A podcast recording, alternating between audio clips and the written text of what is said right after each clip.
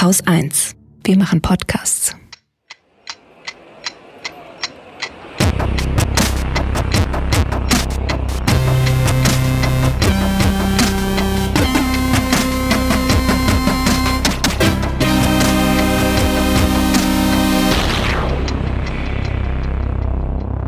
Willkommen zur Wochendämmerung vom 15. Januar 2021 mit Corona, Belarus, Afrika, Covid-19-Folgen, Brexit-Folgen. Geschwistern, Ich habe das jetzt analog zu den Geschwistern umformuliert, on the fly. So, eigentlich geht's um Andi Scheuer. okay, Accountsperrungen, Noch ein CSU-Politiker, Insektensterben, naja, ein ehemaliger. Den Deutschen, Uganda, einem Geburtstag, einer guten Nachricht Katrin Rönecke. und Holger Klein. Ich fange an mit einem Update aus Belarus. Hurra. Und zwar ist es mal wieder ein Lesetipp und mal wieder ein Lesetipp bei decoder.org. Die übersetzen ja russische Medien und seit letztem Jahr auch belarussische Medien. Wo ich da total oft denke, wenn ich das lese, naja, kann ja jeder sagen, ich kann es ja nicht kontrollieren. Ja, Du kannst das nicht kontrollieren, aber es gibt genug andere Menschen, die das können. Und die haben sich mal angeschaut, wie eigentlich so die Medienlandschaft in Belarus aussieht, weil das ja nicht unerheblich ist. In so einer Phase wie da äh, spielen Journalisten und Journalistinnen natürlich eine wichtige Rolle. Und ich würde sagen, es ist insgesamt schon ganz schön besorgniserregend. Den gesamten Artikel verlinken wir in den Show Notes, aber ich habe so ein paar Punkte rausgegriffen. Und zwar ist es natürlich, kann man sich vorstellen, ähnlich wie in Russland, so, dass die staatlichen Medien, die es da gibt, sind in erster Linie Propagandamaschinen, ist ja, Ja, klar. Ne? die, die nicht unmittelbar zum Staat gehören, sind dann meistens, werden meistens geleitet von irgendwelchen Leuten, die dem Staatschef oder der Regierung, sagen wir mal, mindestens nahestehen, wenn nicht sogar verwandt oder verschwägert sind. Das ist ja Genau. so ein beliebter Trick. In Russland und auch teilweise in der Ukraine sind das dann die sogenannten Oligarchen, Ja. also reiche Leute, die Ja, irgendwie. in Ungarn kann man sich das ja, in Ungarn passiert alles, all das passiert Mhm. in Ungarn exemplarisch. Das ist wirklich wie so eine, wie so, ein, so ein, ja, eine Blaupause. Das ist so ein Versuchsland, unglaublich, wo wir einfach mal alles durchtesten, wie funktionieren eigentlich Autokratien. Ähm, genau, und was es auch gibt, sind, äh, dass die staatlichen Medien aus Russland auch teilweise dort wirklich die Sendungen eins zu eins übernommen werden. Also machen sich dann nicht mehr selber die Mühe. Also sie strahlen, also Russisches die, effen, die effen die nach, nein, die machen, also die strahlen die einfach aus. Ich Ja, die tun ja, so, als genau. wäre, okay. Nee, nee, die also nehmen Mhm. das einfach in das eigene Programm. Und ähm, genau. Und dann gibt es aber schon auch äh, unabhängige Medien und kritische journalistische Berichterstattung. Und das fand ich ganz schön, ähm, so ein kleiner Lichtblick. Die sei nämlich in den vergangenen Jahren deutlich professioneller geworden. Trotz der widrigen Umstände dort. Und das ist unter anderem auch dem Internet zu verdanken. Also es gibt eine Umfrage, äh, dass 60 bis 74 Prozent der Belarussen sich auch im Internet informieren. Also nicht nur, aber auch, ne? so wahrscheinlich wie hier auch.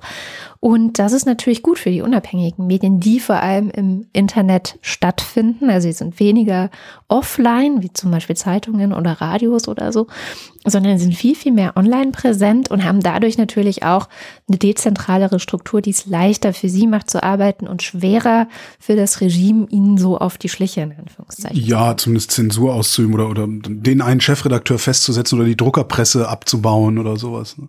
Was ich ganz witzig finde, ist dieses, sie informieren sich im Internet. Das machen, das machen 42 Millionen US-Amerikaner, die dann hinterher diesen wahnsinnigen Trump gewählt haben, auch. Ja. Und ich finde das ganz interessant, dass offensichtlich auch sowas, also Trump zu wählen oder hier bei uns, dann, also ich meine, die, wir haben ja alle, alle liberalen Demokratien haben ja ein Nazi-Problem, so, das sich mehr oder weniger stark manifestiert.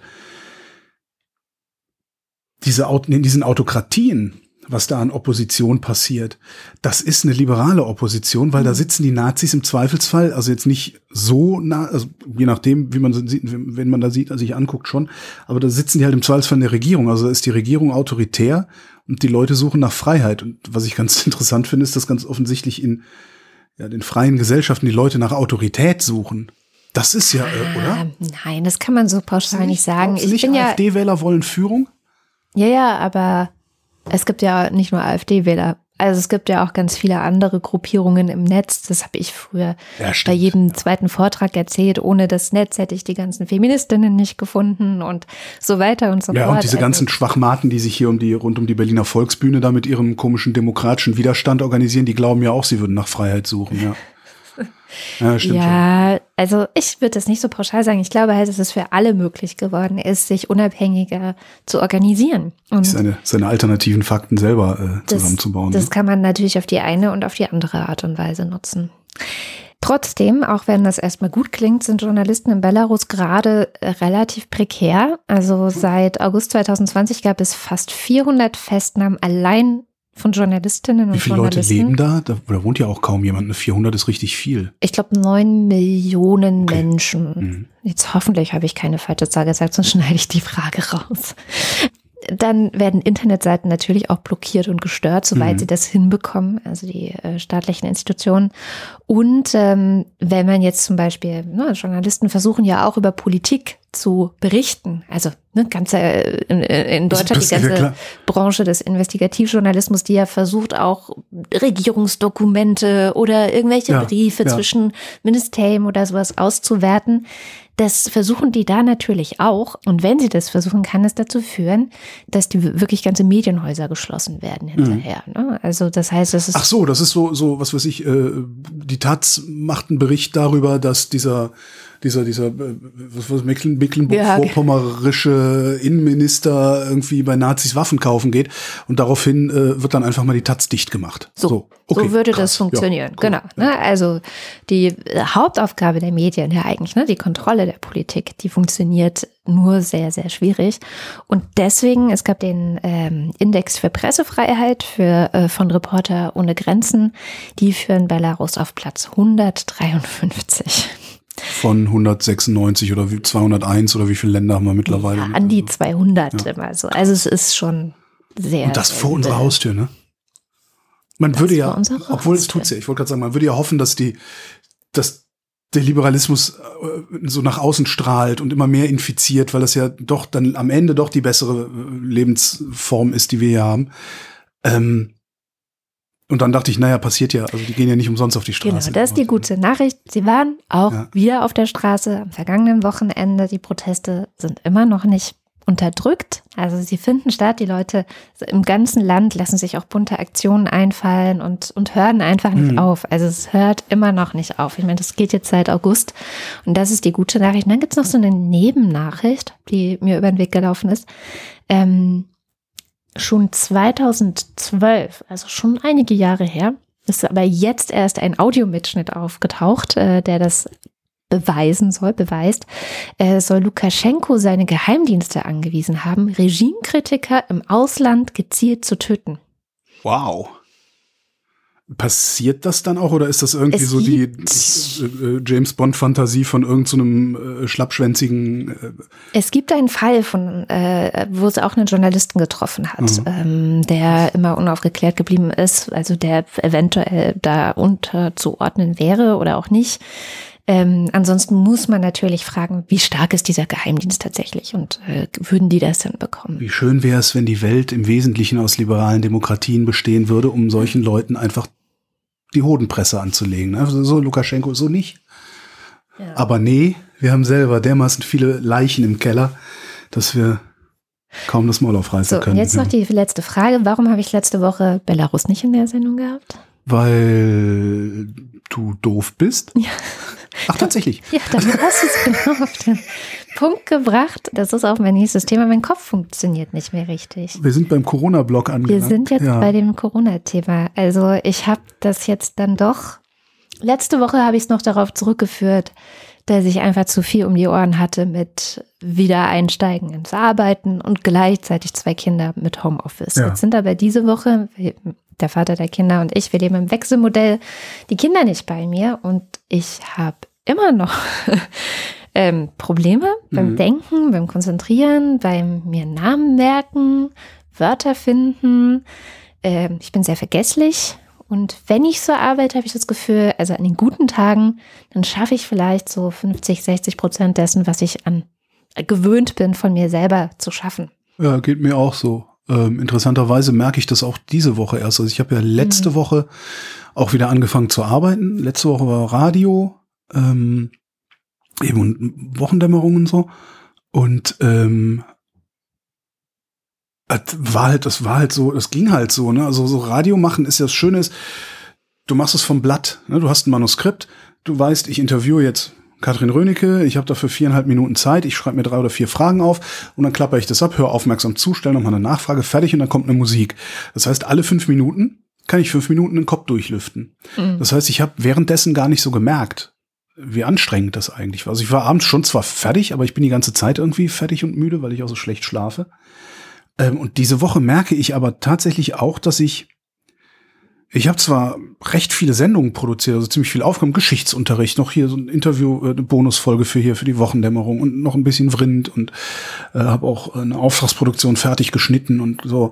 Ähm, es bleibt aber alles andere liegen. Alles. Ja. Also das ist eigentlich das Faszinierende. Das ist so wie, wie heute. Ne? Also eigentlich nehmen wir um 14 Uhr auf. Eigentlich hatte ich auch meine Themen soweit runtergebrochen. Dann hatte ich allerdings heute einen Arzttermin um 11. Der hat einen Tick länger gedauert und so.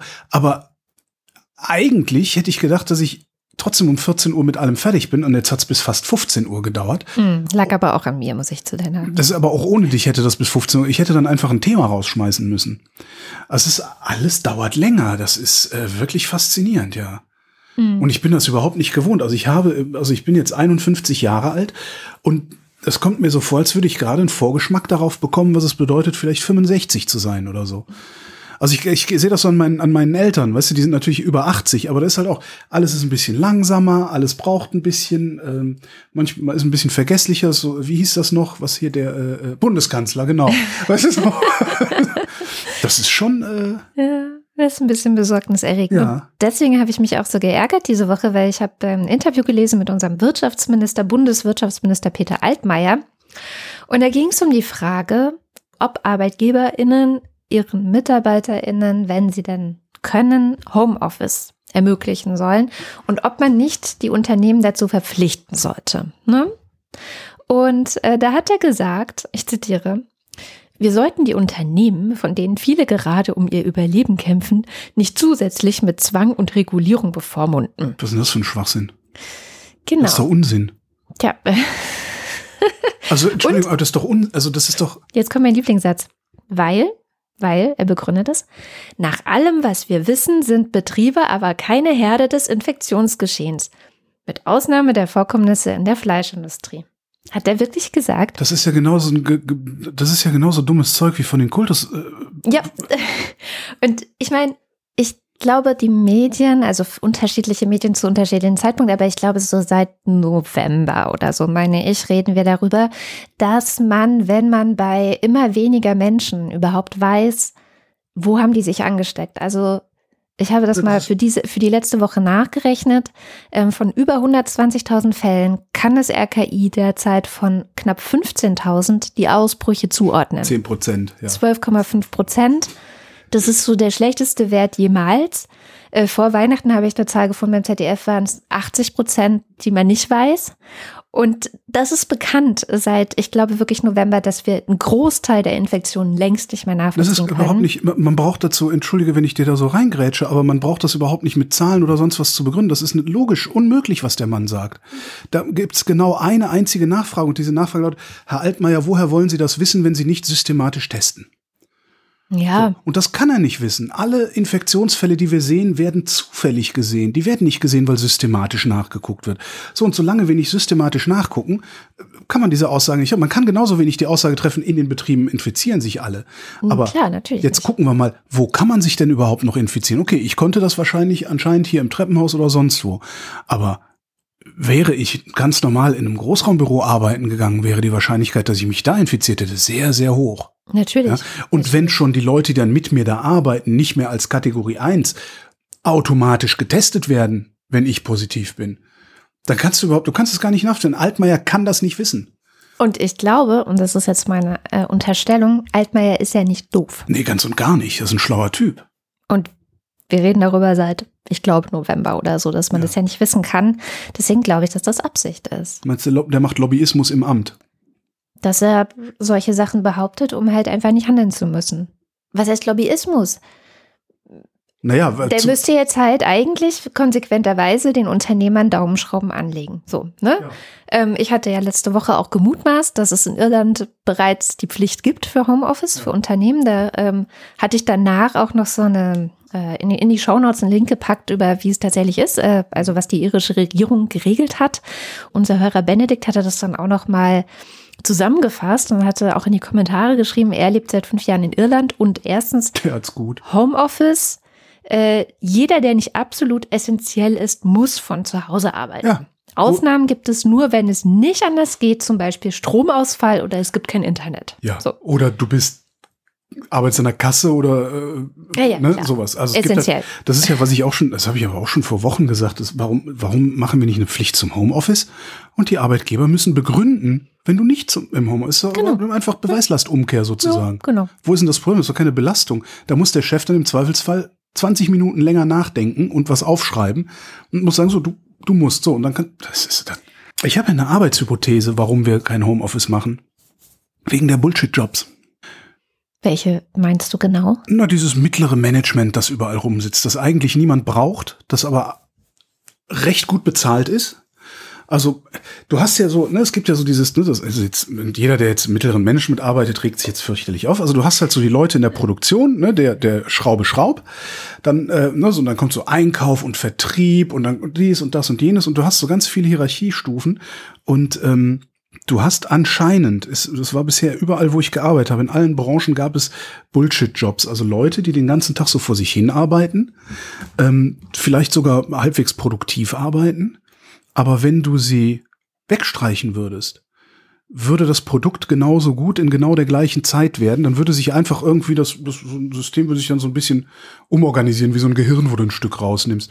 Und ich glaube, es gibt dermaßen viele von diesen Bullshit-Jobs, ähm, also Leute, die eigentlich überflüssig überflüssiges Zeug arbeiten, dafür aber vergleichsweise gut bezahlt werden, darum vergleichsweise gute Konsummöglichkeiten Mhm. haben und darum den Laden am Laufen halten. So, wenn du die jetzt alle nach Hause schickst, ich kenne so ein paar Beispiele aus meinem Umfeld, wo dann hinterher gesagt wurde, ich habe jetzt erstmal gemerkt, wie viele Leute hier eigentlich völlig überflüssig sind. Das habe ich jetzt schon ein paar Mal gehört. Auch aus Branchen, von denen du es nicht erwartet hättest. Okay. Ähm, ich glaube, wenn wir die, genau, ich glaube, wenn wir die alle nach Hause schicken und auf einmal auffällt, dass der Typ, der da gerade 3,8 brutto nach Hause schleppt, eigentlich völlig überflüssig ist und diese 3,8 irgendwo anders hin könnten, sei es zu den Aktionären oder äh, vielleicht zu denen, die wirklich Geld brauchen, dann bricht hier was zusammen. Das ist meine Arbeitshypothese für den Moment. Mhm. Ja, interessante Hypothese. Ich meine, ich weiß nicht, ob es so ist, weil gerade. ich auch nicht, aber ähm, Verschwörungstheorie wollte ich nicht aber, sagen. Ja.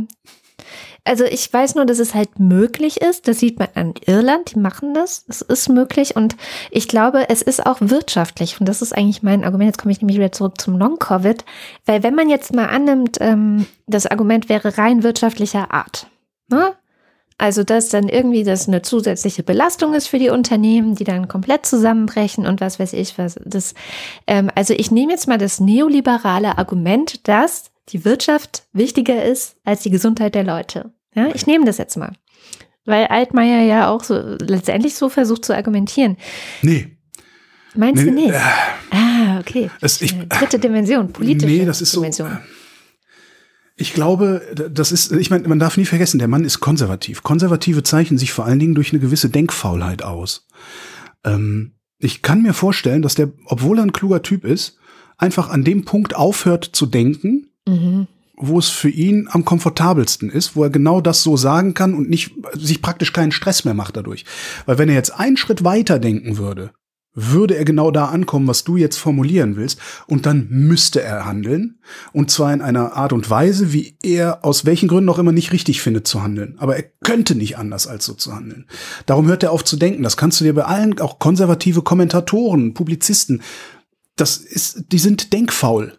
Die hören, die argumentieren, argumentieren, argumentieren, und dann hören die einfach auf. Und zwar an einem Punkt, wo es sich, wo, wo für die ja eigentlich die, die Comfortzone noch nicht verlassen ist. Mhm.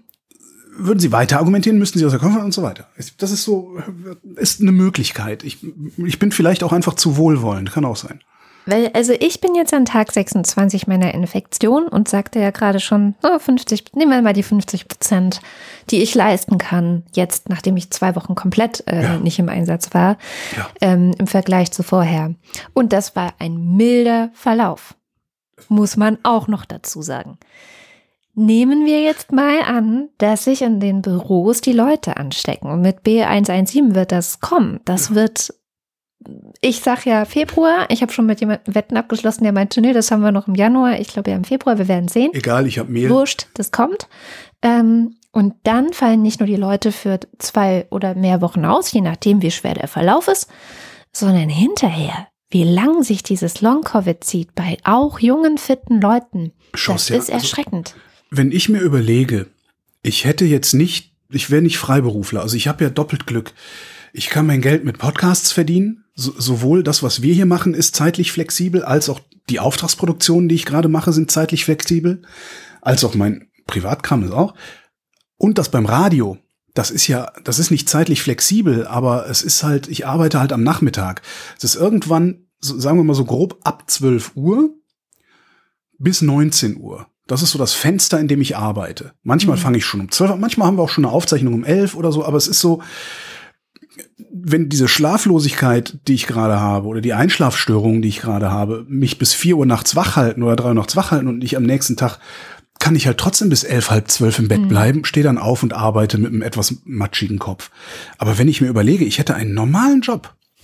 Ich muss um 9 Uhr im Büro sein, oder um 10 und nach acht Stunden äh, plus oder inklusive Mittagspause, also was weiß ich, so irgendwann zwischen 17 und 18 Uhr fahre ich wieder nach Hause. Ich könnte das nicht. Ich hätte das diese Woche, ich wäre diese Woche Montag, Dienstag zur Arbeit gegangen, hätte am Mittwoch morgen bei meiner Ärztin gesessen, hätte gesagt, ich kann nicht mehr. Ja. Schrei, schrei, ich, ich kann nicht mehr. Schreiben Sie mich bitte krank. Hätte mich für den Rest der Woche krank geschrieben. Dann wäre ich heute wieder hingegangen, hätte gesagt, ich habe so ein Ziehen in der Brust, was ich heute gemacht habe. Ich war heute bei der Ärztin. Mhm. Er hat gesagt, so und so, so war der Verlauf, krank, lalalala. Und sie meinte, mm, mm, klingt ja alles ganz gut. Und wie geht's denn so? Und dann habe ich so ein komisches, so immer mal wieder so ein Ziehen, so ein Zwicken in der Brust. Nichts Besonderes. Also fühlt sich an wie Muskelkater. Die hat sofort das Telefon hochgerissen, mir einen Termin beim Kardiologen gemacht. Ich habe am Montag, ja, das sind, was ist das, 48, keine 72 Stunden, Ja, habe ich Wochenende dazwischen ist übers quasi Wochen- der nächste Tag. Genau, ich habe einen Facharzttermin aus dem Stand. Ja. Ja. und das meinte sie mit den Worten, ich habe hier schon so viel gesehen mit Covid, äh, Sie gehen mir sofort zum Kardiologen. Mhm. Das heißt, Das ich, haben die alle nicht auf Ich wäre heute wieder da gewesen, die hätte mir am Montag den Kardiologentermin gemacht und ich hätte gesagt, können Sie mich nächste Woche auch noch rausnehmen, bitte? Und dann hätte die mich für nächste Woche wieder krank geschrieben. Und wenn das so weitergeht, wie ich jetzt denke, meine Nachbarin habe ich getroffen, die ist eine Woche vor mir, die war ja auch krank. Die sagt, bei mir haben die Gelenkschmerzen wieder angefangen. Ja. Ja, ja. Ich, ich wäre mindestens schon mal vier Wochen krank geschrieben, wahrscheinlich sechs Wochen krank geschrieben oder sowas. Und das kostet doch erst recht, außer ich habe einen Bullshit-Job. ja. Dann kostet es nur Geld und hinterher fragt man sich, hm. Ich sag dir, meine Arbeitshypothese, Verzeihung. Stimmt, ja. Ne? Aber weißt du, das ist halt, das äh, finde ich so unlogisch. Also selbst wenn man maximal neoliberal denkt, was ich schon ja eigentlich gar nicht tun würde, weil ich schon vorher ansetzen würde mit dem Recht auf körperliche Unversehrtheit, wo ich mich auch frage, müsste man das nicht tatsächlich vielleicht mal durchklagen in diesem ganzen Zusammenhang? Ähm, aber wird auch schwierig, weil da müsste man auch wieder beweisen, dass man eben eine höhere Gefahr hat, im Büro sich anzustecken. Aber könnte man ja versuchen. Ne? Könnte ja, Ja, ja gibt's ja. Privattests durchführen oder so. Naja, dann müsstest du aber äh, Äh, den Arbeitgeber zwingen, systematisch zu testen. Also ich müsste, Kannst ja selber machen. das, nee, kannst du nicht. Kannst du nicht? Nein, ich kann ja nicht, guck mal, ich könnte jetzt, nehmen wir mal, blödes Beispiel, den Rundfunk Berlin-Brandenburg, für den ich ja regelmäßig arbeite, Mhm. der allerdings sich so gesehen vorbildlich verhält, der schickt halt alle nach Hause. Also ja. Alle. Das ist wirklich, äh, Ja, so- wurde mir jetzt so. kolportiert, dass es neulich noch mal so eine, so eine Besprechung gab, wo dann wirklich äh, der Chef wohl gesagt hat, was machst du eigentlich noch hier? Ja, Ja, aber ich muss doch, nee, musste nicht, hau ab. Also so, weißt du, so un- ungefähr, so muss das wohl Das ist gut, ja, also so der, hört sich's Da ist es vorbildlich. Aber angenommen, die würden sich nicht vorbildlich verhalten. Also würden also sagen, nein, äh, Arbeitsort ist in Potsdam. Mhm. Wie würde ich es denn schaffen, den Rundfunk zu Berlin-Brandenburg zu zwingen, die gesamte Redaktion systematisch zu testen? Das geht ja gar nicht. Ja, okay. Du Das müsstest muss- dich mit anderen zusammentun Genau, und dann man kann alle sagen, so, freiwillig wir testen und- genau. mitmachen. Und da machen aber nicht alle freiwillig mit. Zum Beispiel alle die, mit denen ich vor einem Jahr noch darüber diskutiert habe, dass eine Grippeschutzimpfung doch eine sehr gute Idee ist, auch für die anderen. Hm. Ja? Ich hatte eine Kollegin, die hat gesagt, Quatsch, mir doch egal, ich bin gesund. Ich gesagt, ja, aber du kannst das Virus nicht weiterhin. Ist doch Unsinn. So, was machst du dann? So, das, das kannst du nicht selbst organisiert machen, das Ja, funktioniert okay. nicht. Also es muss schon von Gesetz, von Gesetzes. Genau, also Homeoffice-Pflicht wie in Irland. Punkt. Es geht und das zeigen die ihren. Wenn du kannst es aber, wenn, wenn du, also wenn du das wirklich neoliberal zu Ende denken willst, ähm, dann ist das halt egal. Ne? Weil die paar Pappnasen, das sind, äh, klar, es gibt Langzeitfolgen, ähm, diese Langzeitfolgen sind aber eher mild. Ja, ich bin naja, wieder, wenn ich jetzt wieder meine an, Situation, ne? nein, nimm mal, ich, wenn ich meine Situation nehme, also ich Ne, ich verdiene mein, ich habe mehrere Standbeine, ich verdiene mein Geld auf verschiedene Art und Weise. Angenommen, ich würde jetzt nur beim Hörfunk mein Geld verdienen. Und der Hörfunk würde sagen, nein, Arbeitsort ist hier, um jeden Preis. Ja, egal wie wir hier Infektionsschutz machen, du kommst.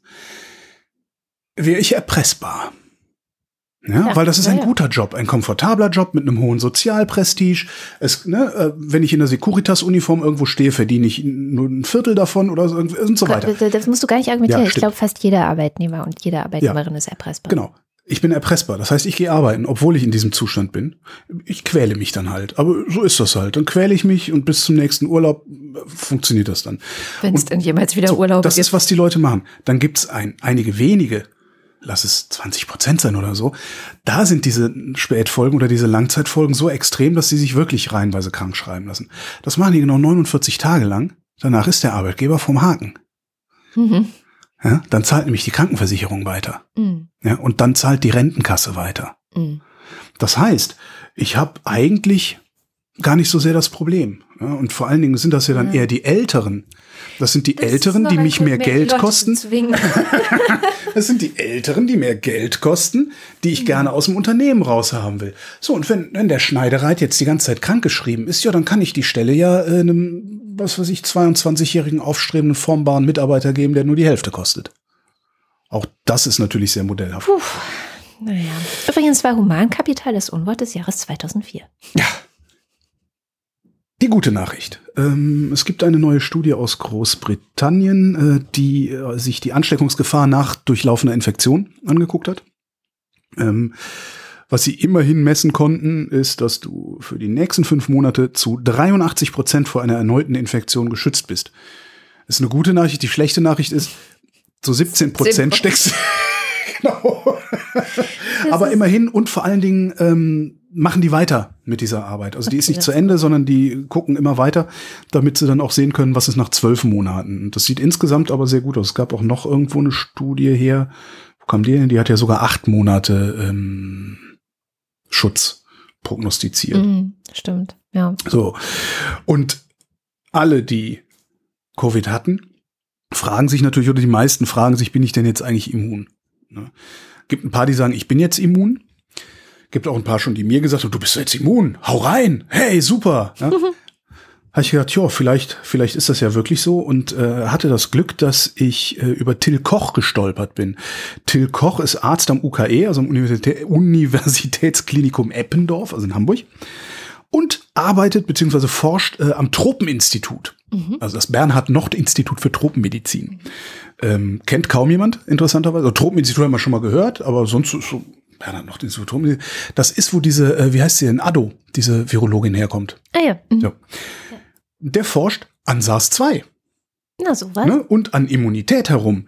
Und mit dem habe ich ein bisschen geplaudert und wollte halt genau wissen, ob ich jetzt immun bin. Jetzt haben wir fast eine Dreiviertelstunde geredet und ich weiß immer noch nicht, ob ich immun bin.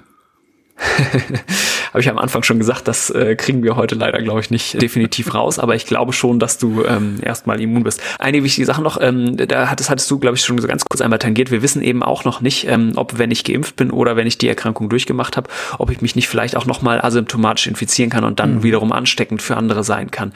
Das sind Daten, die werden wir, glaube ich, in den nächsten ja, Wochen bis wenigen Monaten kriegen. Also insbesondere was die Impfung angeht. Aber noch wissen wir es eben nicht. Und deswegen ist es total wichtig, auch noch allen Leuten zu sagen, wenn ihr euch geimpft habt, dann äh, wissen wir eben noch nicht, ob ihr nicht vielleicht doch auch noch Überträgerinnen sein könnt für andere. Deswegen macht auf jeden Fall weiter mit den Abstandsregeln, mit den Masken und so Ja, weiter. und gleichzeitig ist es natürlich das beste Argument dafür, äh, dass sich möglichst alle impfen lassen, weil dann brauchen wir uns diese Gedanken nicht mehr zu machen. Ne?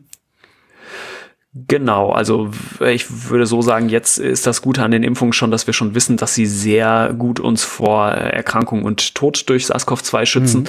Und ähm, es steht zumindest sehr stark zu vermuten, dass sie auch eine gewisse Reduktion der Infektiosität ähm, äh, und damit auch der Transmission des Virus zur Folge haben. Aber das ist eben noch nicht bewiesen und vor allem ist noch nicht bewiesen, in welchem Umfang das ist. Also ob es nur ganz wenig ist oder ob es sehr viel Schutz ist, was das angeht. So, ich hatte die letzten beiden Dezemberwochen Covid-19.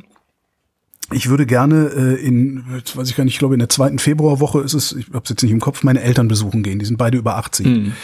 Hm. Wie würdest du dich verhalten? Nochmal PCR vorher oder reicht ein äh, äh Schnelltest?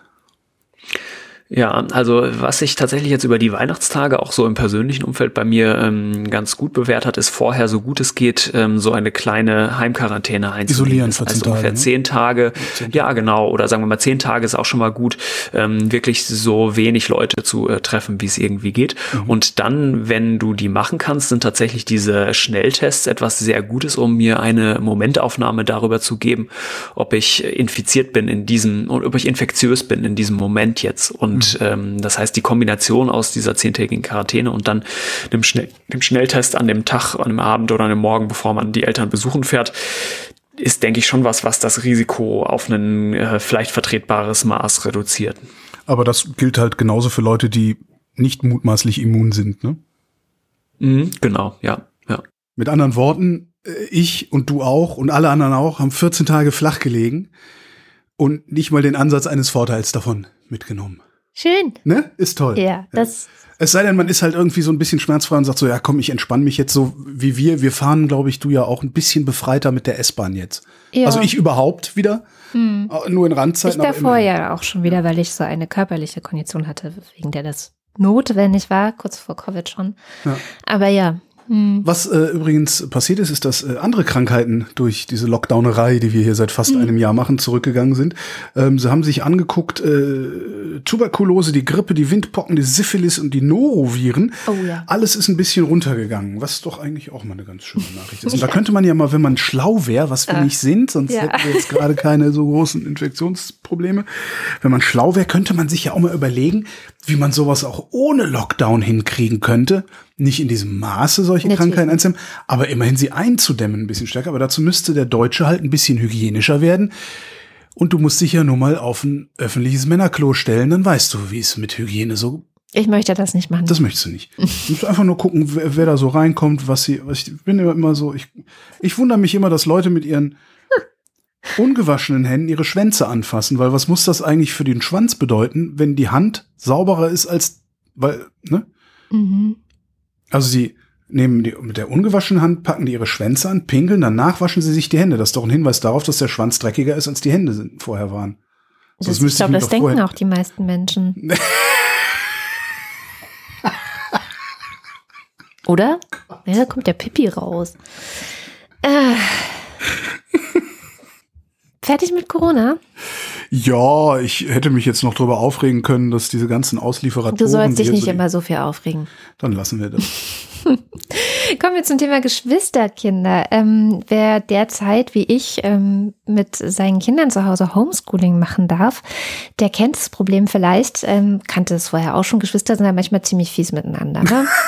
Und, Alter, ähm, manchmal ziemlich. Hm. Mh, Was glaubst du, was ich, als ich die kennengelernt habe, deine Kinder, dachte ich echt so, ey, was ist mit denen? Ja, das hat mich aber auch schon, als ich, also ich bin ja auch, wir sind ja beide Einzelkinder, du Ja, ja, Deswegen, ja. wir kennen das ja gar nicht. Und mich hat das aber schon in meiner Kindheit bei anderen Kindern, also bei meinen Freunden und so, total schockiert, wie die mit ihren Geschwistern umgegangen ist. Ich war immer völlig, ich habe gedacht, was stimmt, was, was, hä? ich war komplett geschockt. Ähm, dann habe ich selber Kinder bekommen und ähm, naja, sagen es mir so, ich erkenne das und ich glaube, die Situation jetzt, also dass sozusagen Geschwisterkinder zu Hause sind, die einzigen anderen Personen, die da sind, sind oft ihre Eltern und sie sehen ihre Freunde nicht mehr. Sie hängen den halben Vormittag äh, in der Wohnung rum, anstatt vielleicht auch mal auf dem Schulhof rumzurennen und so weiter und so fort. Also es ist, glaube ich, so eine gewisse Eskalation ähm, eventuell in manchen Haushalten. Und das ist, ich sag's mal so, für alle Beteiligten anstrengend. Für uns alle die sechste Stunde, meinst du? Und in der New York Times war ein längerer Artikel zu diesem ähm, komplexen Thema Geschwisterkriege, nenne ich das jetzt einfach mal. Und das war ganz interessant, weil die auch so ein bisschen in die Psychologie reingeschaut haben. Und äh, ein paar Erkenntnisse, die ich aus diesem Artikel mitgenommen habe, wollte ich mal hier teilen, weil ich kann mir vorstellen, wie gesagt, dass es anderen vielleicht auch so geht.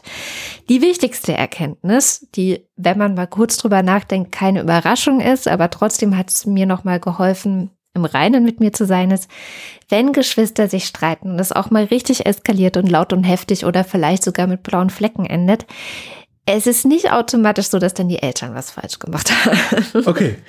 Es ist nicht die Schuld der Eltern, sondern ähm, die haben da so eine Psychologin, die Geschwisterrivalität studiert und die sagt, dass Geschwister in Konkurrenz stehen. Ja, das ist einfach ein, ein Fakt des Lebens. Okay. Also, Das heißt, dieses, dieses, ähm, ja, das im Grunde immer so ein Aufmerksamkeitsheischen ist. Also, dass du, du beschäftigst dich mit dem einen Kind, das andere Kind hat auf einmal was super Wichtiges erfunden. So, ja. ja. Okay. Und deswegen kann man nur versuchen, das so gut wie möglich irgendwie gemeinsam zu bewältigen.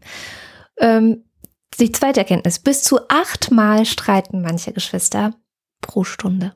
Aha. Das ist ja öfter als Männer lügen. Und ist ein Bruder involviert, dann kracht es rein statistisch häufiger. Und damit habe ich jetzt nichts ähm, über eure Kinder gesagt, liebe Hörerinnen und Hörer, braucht gar nicht schreiben. Bestimmt vertragen die sich alle ganz toll, auch Ja, wenn ihr habt Brüder alle die dabei besten sind. Kinder Genau. aller Zeiten. Alles gut, es ist nur statistisch. Dann der Lichtblick. Wenn die Pubertät kommt, wird es langsam besser, weil das es ist auch logisch. Ähm, ich habe heute einen Tweet gesehen von Virginia So Smith. Da drin stand, ich habe es übersetzt, also es ist ein englischer Tweet. Meine Kinder streiten sich gerade über ein unsichtbares Fahrrad, das das Siebenjährige nicht teilen will. Ich habe dem dreijährigen Kind erklärt, dass sie auch einfach ihr eigenes unsichtbares Fahrrad fahren könnte. Und sie hat sich auf den Boden geworfen und geheult. Aber ich will nur ihrs. Oh Gott. Also das sind dann natürlich solche Streits, gibt's dann in der Pubertät nicht mehr. Über unsichtbare Fahrräder. Ähm, aber ich sag mal so, bis zur Pubertät entwickelt sich, also es gibt eine gewisse Evolution von Streitthemen, die werden dann immer in Anführungszeichen vernünftiger. Ähm, und trotzdem passiert es. Also auch Kinder mittleren Alters streiten vor allem dann, wenn sie das Gefühl haben, das ist irgendwie unfair zu Ja, gehen. hört das denn irgendwann gegenüber. auf eigentlich? Also ist man irgendwann, mag man sich dann irgendwann? Obwohl sie mögen sich ja. Also das ist ja, Ja, sie mögen sich. das Es ist ja nur das so eine ganz komische Ja. Ähm, und jetzt noch zum Sinn. Das Ganze hat auch einen Sinn. Ja, bitte gib uns den Sinn. Ähm, und zwar äh, ist es wichtig für die Persönlichkeitsentwicklung. Okay. Weil alle Kinder natürlich wollen was ganz Besonderes sein. Ja. Und sie wollen auch von ihren Eltern hören, dass sie was ganz Ja, Besonderes ja, das hören auch viel zu viele, viel zu oft, habe ich den Eindruck. Da. Naja, ich, damit, Komm, damit bezog ich mich jetzt eher auf Erwachsene. Also es ist, muss ich anders formulieren. Es haben viel zu viele in ihrer Kindheit anscheinend auch viel zu oft gehört. So. Genau, und jetzt gibt es aber dieses andere Kind, das auch was ganz Besonderes ist und auch von seinen Eltern hören möchte, dass es ganz besonders ist. Und dann, äh, ja, dann ist es natürlich schwierig. Ne? Also wenn man zum Beispiel gerade zu seinen Eltern gehen möchte, um zu zeigen, wie besonders toll man ist oder was man Besonderes Tolles gemacht hat und da aber schon jemand anders ist, der das auch gerade zeigen und erzählen möchte, da muss man halt unterbrechen. Ne? Ja. Also muss man einfach reingrätschen Schatz, ich unterhalte sich, mich gerade. sich auf den Schoß setzen und vordrängeln, weil es ist ja wichtig. Und so lernen Kinder halt, äh, dass es auch noch andere Menschen gibt, die auch besonders sind. Okay. Und das Da ist, könntest du dir noch einfach sagen, du bist nichts Besonderes. Geh weg. So, kann man doch, so viel einfacher, so instant. Naja. Du stinkst.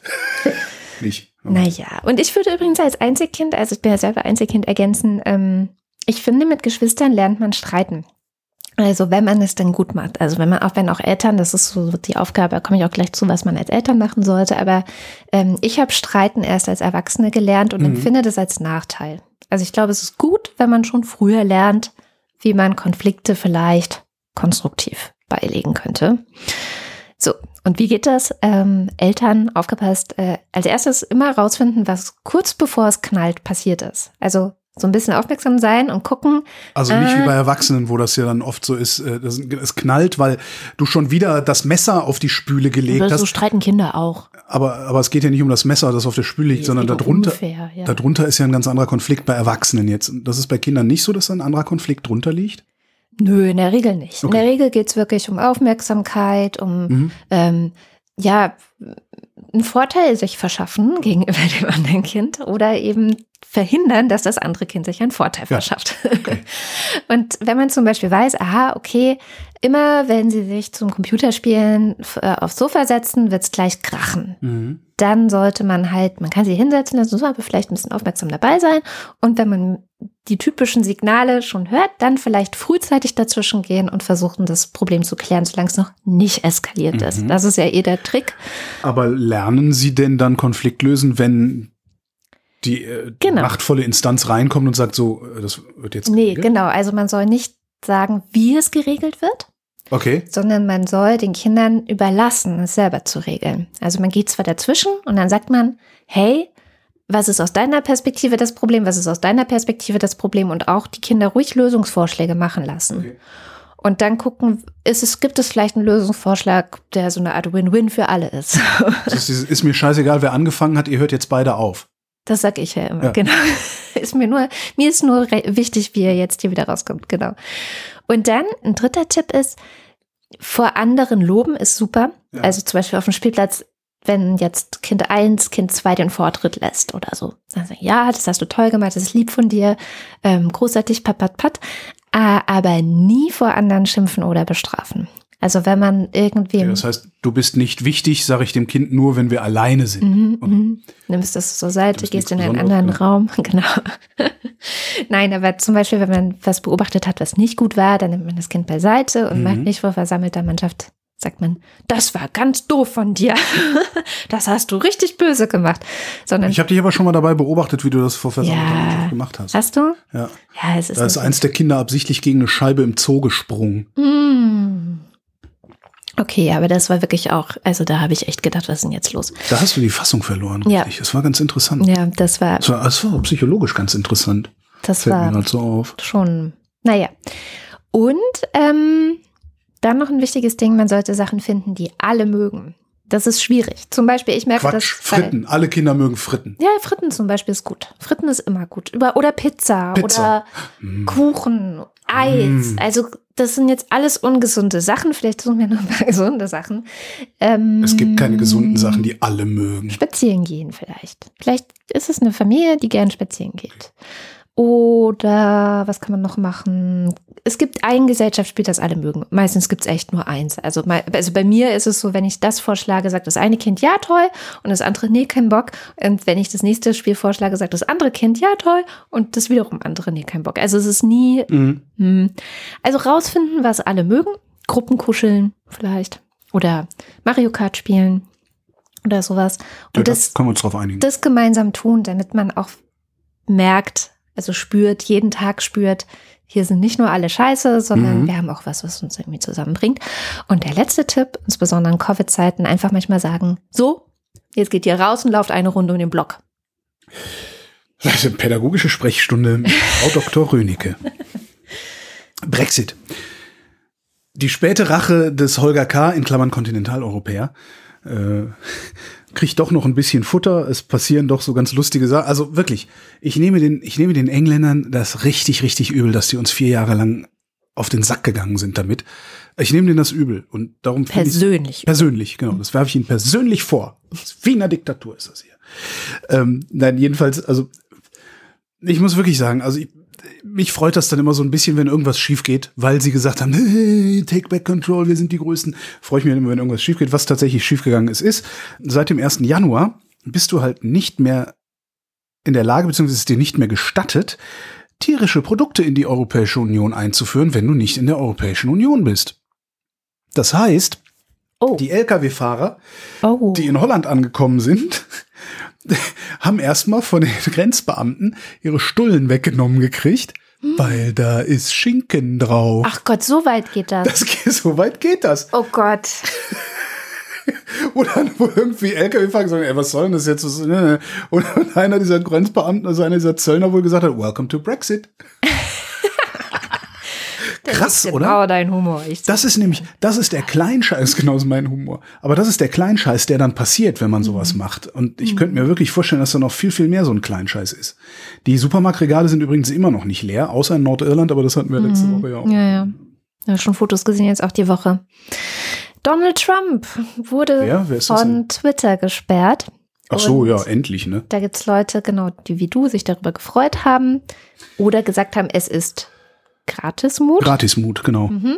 Dann gibt es Leute, die sagen, es ist nicht okay, dass ein privates Unternehmen nach völlig eigenen Regeln einfach einem Politiker den Account sperrt. Warum ist das nicht okay? Und insgesamt gibt es einfach eine Debatte. So, Ja. äh, was ist eigentlich mit anderen Diktatoren? Oh, jetzt, ja, Genau. Aber der andere ist auch doof. genau. Der Timo hat auch ein Handy gekriegt. Okay. Ein paar Impulse meinerseits zu Mhm. dieser Debatte. Ich finde es nicht unbedingt Gratismut, muss ich ganz ehrlich sagen. Also es war ja Twitter, Facebook, YouTube haben, glaube ich, im Präsidenten Pinterest. und Pornhub angeblich auch, zumindest haben sie es Ja gut, gut Pornhub gesagt. sa- macht ja allen Scheiß. Ja. Ja, das stimmt.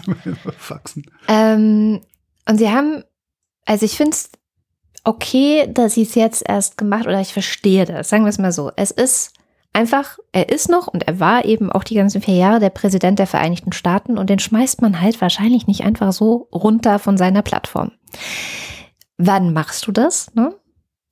Das ist die Frage. Und ähm, ich habe dann versucht, mich reinzuversetzen in Twitter. Also wäre ich Twitter, so, und der Präsident der USA verbreitet Fake News. Was er ja vier Jahre lang fröhlich da gemacht hat. Ähm, und auch Facebook hat er ja 2016 sehr erfolgreich genutzt, um seine Wahlkampagne zum Erfolg zu bringen. Wahrscheinlich war Facebook maßgeblich daran beteiligt. Also zumindest ist das, was Wissenschaftlerinnen im Nachgang rausgefunden haben. Und man hat dann ja auch gesehen, dass jetzt letztes Jahr 2020 bei der Wahl nach vier Jahren die Plattformen sehr vorsichtig waren. Also sie waren wirklich alert und haben halt geguckt und haben versucht, so gut es geht einzugreifen. Also haben zum Beispiel sie Schildchen ja- an Tweets ja, dran na, gemacht. Moment mal, das mit den Schildchen an Tweets, das ist aber auch erst in den letzten zwölf Monaten irgendwann passiert. weil das es- hätte aber auch vor vier Jahren schon passieren können und auch passieren müssen. Mindestens Es das. war halt Wahlkampf, ja. Naja, es war ja erst mal 2016 mit Brexit und mit Donald Trump überhaupt erst in die Hose gegangen, sodass sie da überhaupt erst gemerkt haben, wie manipulierbar Menschen durch ihre eigenen, also von ihnen geschaffenen Logiken sind. Das hat ja auch YouTube gemerkt mit diesem ganzen Rabbit Hole, was sie geschaffen haben für die Alt-Right-Bewegung.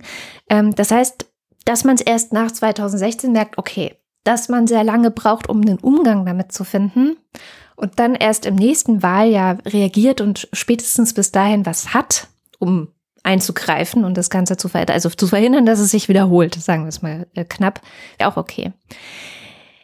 Was aber vielleicht nicht okay ist, und da habe ich halt versucht, mich reinzuversetzen, ich bin Twitter, der Präsident der USA nutzt mich, um einen Mob anzustacheln, der Gewalt ausübt, der Menschenleben gefährdet. Also es gibt ja auch beunruhigende und nicht so ganz von der Hand zu weisende Hinweise darauf, dass wenn jetzt dieser Mob zum Beispiel auf Nancy Pelosi getroffen wäre, dass man nicht weiß, was passiert Ja. wäre. So, ne? Also Naja, das, also der hat, der hat versucht, der, Trump hat äh, mit seinen Mitteln und Trump ist halt, darf man nicht vergessen, der ist, der ist ein Idiot. Ja, ja. Und äh, darum hat das mit diesem Staatsstreich nicht geklappt. ja, genau, der Trump war zu dumm, einen Staatsstreich ordentlich hinzuwuppen. genau. So, weil er So. sich darauf verlassen hat, dass irgendwie sein, sein Mob auf der Straße das für ihn durchzieht. Und so macht man halt keinen Staatsstreich. Da, Genau, und insofern hat sich Twitter, das kann man ja auch, können wir auch gerne nochmal verlinken, es gibt ja ein längeres Statement, warum haben sie sich entschlossen. Sie haben ja auch analysiert, wie sind diese Tweets zu werten, ähm, die danach ja kamen. Ne, Also es ist ja erfolgt aufgrund der Tweets, die danach kamen. Die wurden gewertet als weiteres Anstacheln zur Gewalt und deswegen haben sie ihn gesperrt.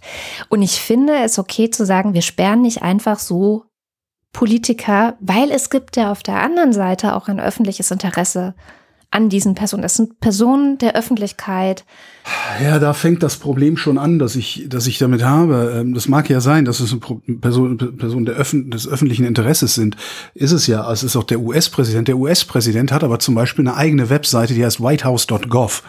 Da kann er Öffentlichkeit herstellen. Ja? Das Problem ist ja, glaube ich, eher, dass so jemand wie der Präsident oder meinetwegen auch dann irgendwie irgendwelche iranischen Schwachmaten oder so, die das wahrscheinlich in ihrem Universum Klar, genauso machen. Rouhani ist auch auf Twitter. Die, da geht es ja nicht darum, Öffentlichkeit für irgendwas herzustellen, sondern da geht es darum, einen Mob zu orchestrieren. Und, und nur darum geht es. Es geht nicht darum, dass der Präsident sagt, äh, hier, ist, hier ist mein Politikvorschlag, das wird mal diskutiert. Das ist da ja nicht passiert, sondern der wollte einen Mob orchestrieren. Er wollte Druck von außen aufbauen, damit er sich den demokratischen Institutionen entziehen kann in seiner Regierungsarbeit. Das ist das Problem. Und das haben diese Plattformen ihm gestattet und das hätten sie nicht gedurft. Man sollte vielleicht sogar hingehen und sagen, sobald du Politiker bist, hast du hier auf unserem Netzwerk nichts mehr verloren. Das wäre interessant mal. Ich weiß nicht, ob es funktioniert. Jedenfalls so, wie es momentan funktioniert. Genau, also entweder gleiches Recht für alle. Das ist halt auch so, ne? Also es, so wie es momentan funktioniert, ist ja so eine Plattform in Zweifel. Ich meine, Obama hat eventuell seine Wahlen auch mithilfe der sozialen Medien gewonnen. Ja, aber Obama hat nicht dem Nordkorea den Krieg erklärt. Egal, Twitter. es ist trotzdem, es ist das Mittel, das er auch genutzt hat ja. als Politiker. Es ja. ist ein erweiterter Arm der Politik dieser Person. Ist eine solche Plattform. Das heißt, wenn die Plattform eingreift, greift sie in die Politik ein. Und das geht nicht so einfach. Es ist natürlich, finde ich, auch gut so, dass es schwieriger ist, so jemanden, auch wenn es Donald Trump ist, zu sperren, als Katrin Rönicke zu sperren. Das finde ich zum Beispiel nicht. Also ich finde, es, es gab ja diesen Account, der einfach nur, äh, einfach nur die Tweets, die Donald Trump formuliert hat, nochmal neu formuliert ja, hat. Der ist ja sofort gesperrt ja. Und das finde ich schon ein starkes Stück. Also das damit zu begründen, das ist der Präsident der Vereinigten Staaten, der hat ein erweitertes Recht auf Öffentlichkeit? Nee. Nee. Warum? Der hat alle Mittel, Öffentlichkeit herzustellen. Da ist er doch nicht darauf angewiesen, dass irgendwer ihm das ist ungefähr so, als wärst du gezwungen, Angela Merkel in deine Wohnung zu lassen, weil sie die Kanzlerin ist. Das ist doch kein hinreichender Grund.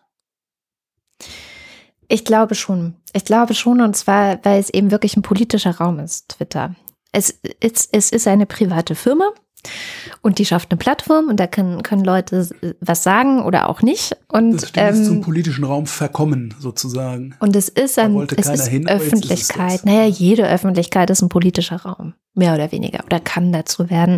Und das ist das, was, was, was mich daran stört. Und ich will auch gar nicht sagen, dass man da nichts machen sollte. Ähm, Im Gegenteil, ich bin der festen Überzeugung, dass, dass, dass die Entscheidung darüber, wann wird das gemacht und wann nicht, Twitter weggenommen werden muss. Das muss eine politische Entscheidung sein, weil es ein politischer Raum ist. Das heißt, es muss klare gesetzliche Regeln geben. Es gibt keine klaren gesetzlichen Regeln. Räume. Das geht nicht. Ähm, es, es gibt, ich bezweifle, dass es eine Möglichkeit gibt, so klare gesetzliche Regeln zu definieren, dass das funktioniert. Also das ist öffentlich-rechtlicher Rundfunk. Mhm. Öffentlich-rechtlicher Rundfunk äh, ist ein, ein, ein öffentlicher Raum, ist ein politischer Raum, da finden politische Diskussionen statt und so weiter und so fort. Ähm, der öffentlich-rechtliche Rundfunk wird kontrolliert von jede Menge Gremien. Auf, auf diversen Hierarchien äh, gibt es Gremien. Es gibt den Rundfunkrat, der steht ganz drüber. Es gibt äh, den Rundfunkstaatsvertrag, da, das heißt, es gibt äh, einklagbare Rechte und Pflichten.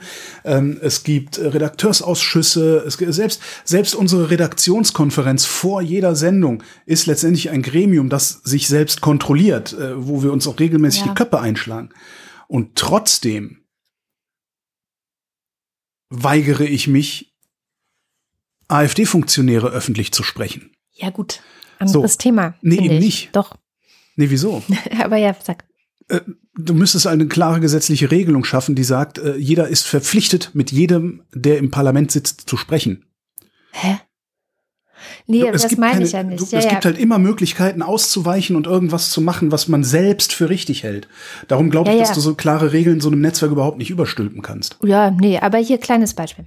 Mit Freiheitsstrafe bis zu fünf Jahren oder mit Geldstrafe wird bestraft, wer eine unter der Herrschaft des Nationalsozialismus begangene Handlung, die geeignet ist, den öffentlichen Frieden zu stören, öffentlich oder in einer Versammlung billigt, leugnet oder verharmlost. Ja. Holocaustleugnung. Ja.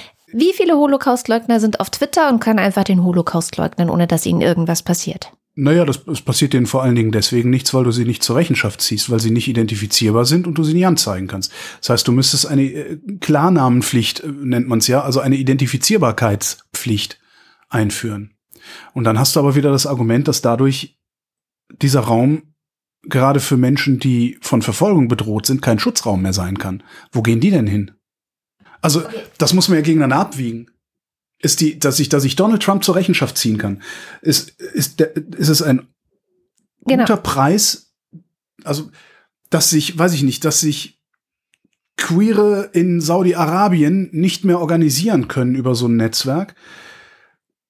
Das Aber ist der Preis, den ich dafür zahle, dass ich Trump zur Rechenschaft ziehen kann mit so einem Paragraphen. Aber ist das ein Preis, den ich bezahlen will? Guck mal, bei Trump kennst du ja die Identität, bei vielen anderen auch. Gerade bei, ich sag mal, wirklich echten Politikern und Politikerinnen auf dieser Welt, die widrig gegen solche Paragraphen, die strafbar sind, handeln, könntest du da ja durchsetzen. Was aber passiert ist, ist, dass wir ein Netzwerkdurchsetzungsgesetz haben, das genau das letztendlich verhindert, weil die Plattformen du meldest sowas, was passiert dann? Also du, Holger Klein, siehst, ein AfD-Politiker macht Holocaustleugnung. Ja, machen die ja nicht. Jedenfalls nicht so, dass man es ihnen. Okay, es ne? ist ein hypothetisches Beispiel. Ja, ja, aber trotzdem. Was passiert dann? Du meldest den Tweet und dann? Weiß ich nicht. Die Plattform löscht den. Ja. Weg ist der Beweis. Ja. Das Gegenteil passiert. Also es gibt keine Konsequenzen daraus. Und das zum Beispiel fände ich wäre was, man müsste eigentlich bestehende Gesetze in digitale Gesetze übersetzen und die Plattform auch dazu kriegen, das ist halt das Schwierige, dass sie sich daran halten. Was auch zum Beispiel beim NetzDG fehlt, ist, dass die Meinungsfreiheit geschützt ist. Als ich gesperrt wurde, Ja. gab es keine Stelle, an die ich mich hätte wenden können, um dagegen Widerspruch einzulegen. Das war mal vorgesehen. Der Bundesrat hat gesagt, es muss eine Clearingstelle geben Ja. für solche Fälle. Ist aber nicht gekommen, haben sie nicht hingekriegt. Wobei das finde ich jetzt, das ist aber jetzt wieder noch, noch mal ein anderes Ding, oder? Also ist wir, das Problem ist doch ne? aber in dem Moment, wo ich, wo ich, äh, stimmt, beziehungsweise ein Grundrecht, kein Gesetz. Ähm, das Problem ist ja in dem Moment, wo ich die Plattformen derart an die Kandare nehmen wollen würde, würde ich ja praktisch innerhalb dieser Plattform eine Art Polizeistaat schaffen. Das heißt, das heißt, ich muss unglaublichen Personalaufwand treiben, Ja, das ist das Problem. um Klar. das alles zu verfolgen, zu regeln, zu steuern, tralalala, das meine ich mit Polizeistaat. Auch das halte ich für fast unmöglich. Klar. Also was man, das, also ich glaube, was man von ihnen verlangen kann, ist, dass sie die Identität ihrer User zweifelsfrei feststellen. Da ist dann dieses Problem mit den queeren, ne, kann sich halt keine, kein, kein queerer Oppositioneller in Saudi-Arabien mehr über Facebook organisieren. Und genau deswegen würde ich es nicht machen. Also man Okay. muss ja auch alles immer so gestalten, dass es auch quasi, ich sag mal, diskriminierungsfrei ist, wenn jemand wie Orban oder Erdogan oder wer auch immer an die Macht kommt. Was passieren kann? Es kann passieren, dass in Deutschland auf, auf einmal im Jahr 2021 oder im Jahr 2025 irgendein Autokrat an die Macht kommt, der dann äh, Personen auf dem Kika hat und die Daten sind alle wunderbar gesammelt durch die Plattform. Ja, ja, klar, das ist ja, ja. Das wäre, das wollen wir natürlich nicht. Aber gerade in so einem Bereich, wo Leute eh mit Klarnamen im Netz unterwegs sind, weil das eben Politiker sind oder sonst wie öffentliche Persönlichkeiten, Was, was eigentlich, was man ja eigentlich will, ist, dass sich diese Anbieter, dass sich Twitter, Facebook, die ganzen Dickschiffe, dass die sich äh, ein vergleichsweise enges Korsett an Verhaltensregeln für ihre User geben. Das, ne, so, if, wenn du, if you don't have anything nice to say, don't say anything. Wenn du hier nichts Nettes verbreiten willst, dann sag halt nichts. Aber so Ja. äh, in, in diese Richtung.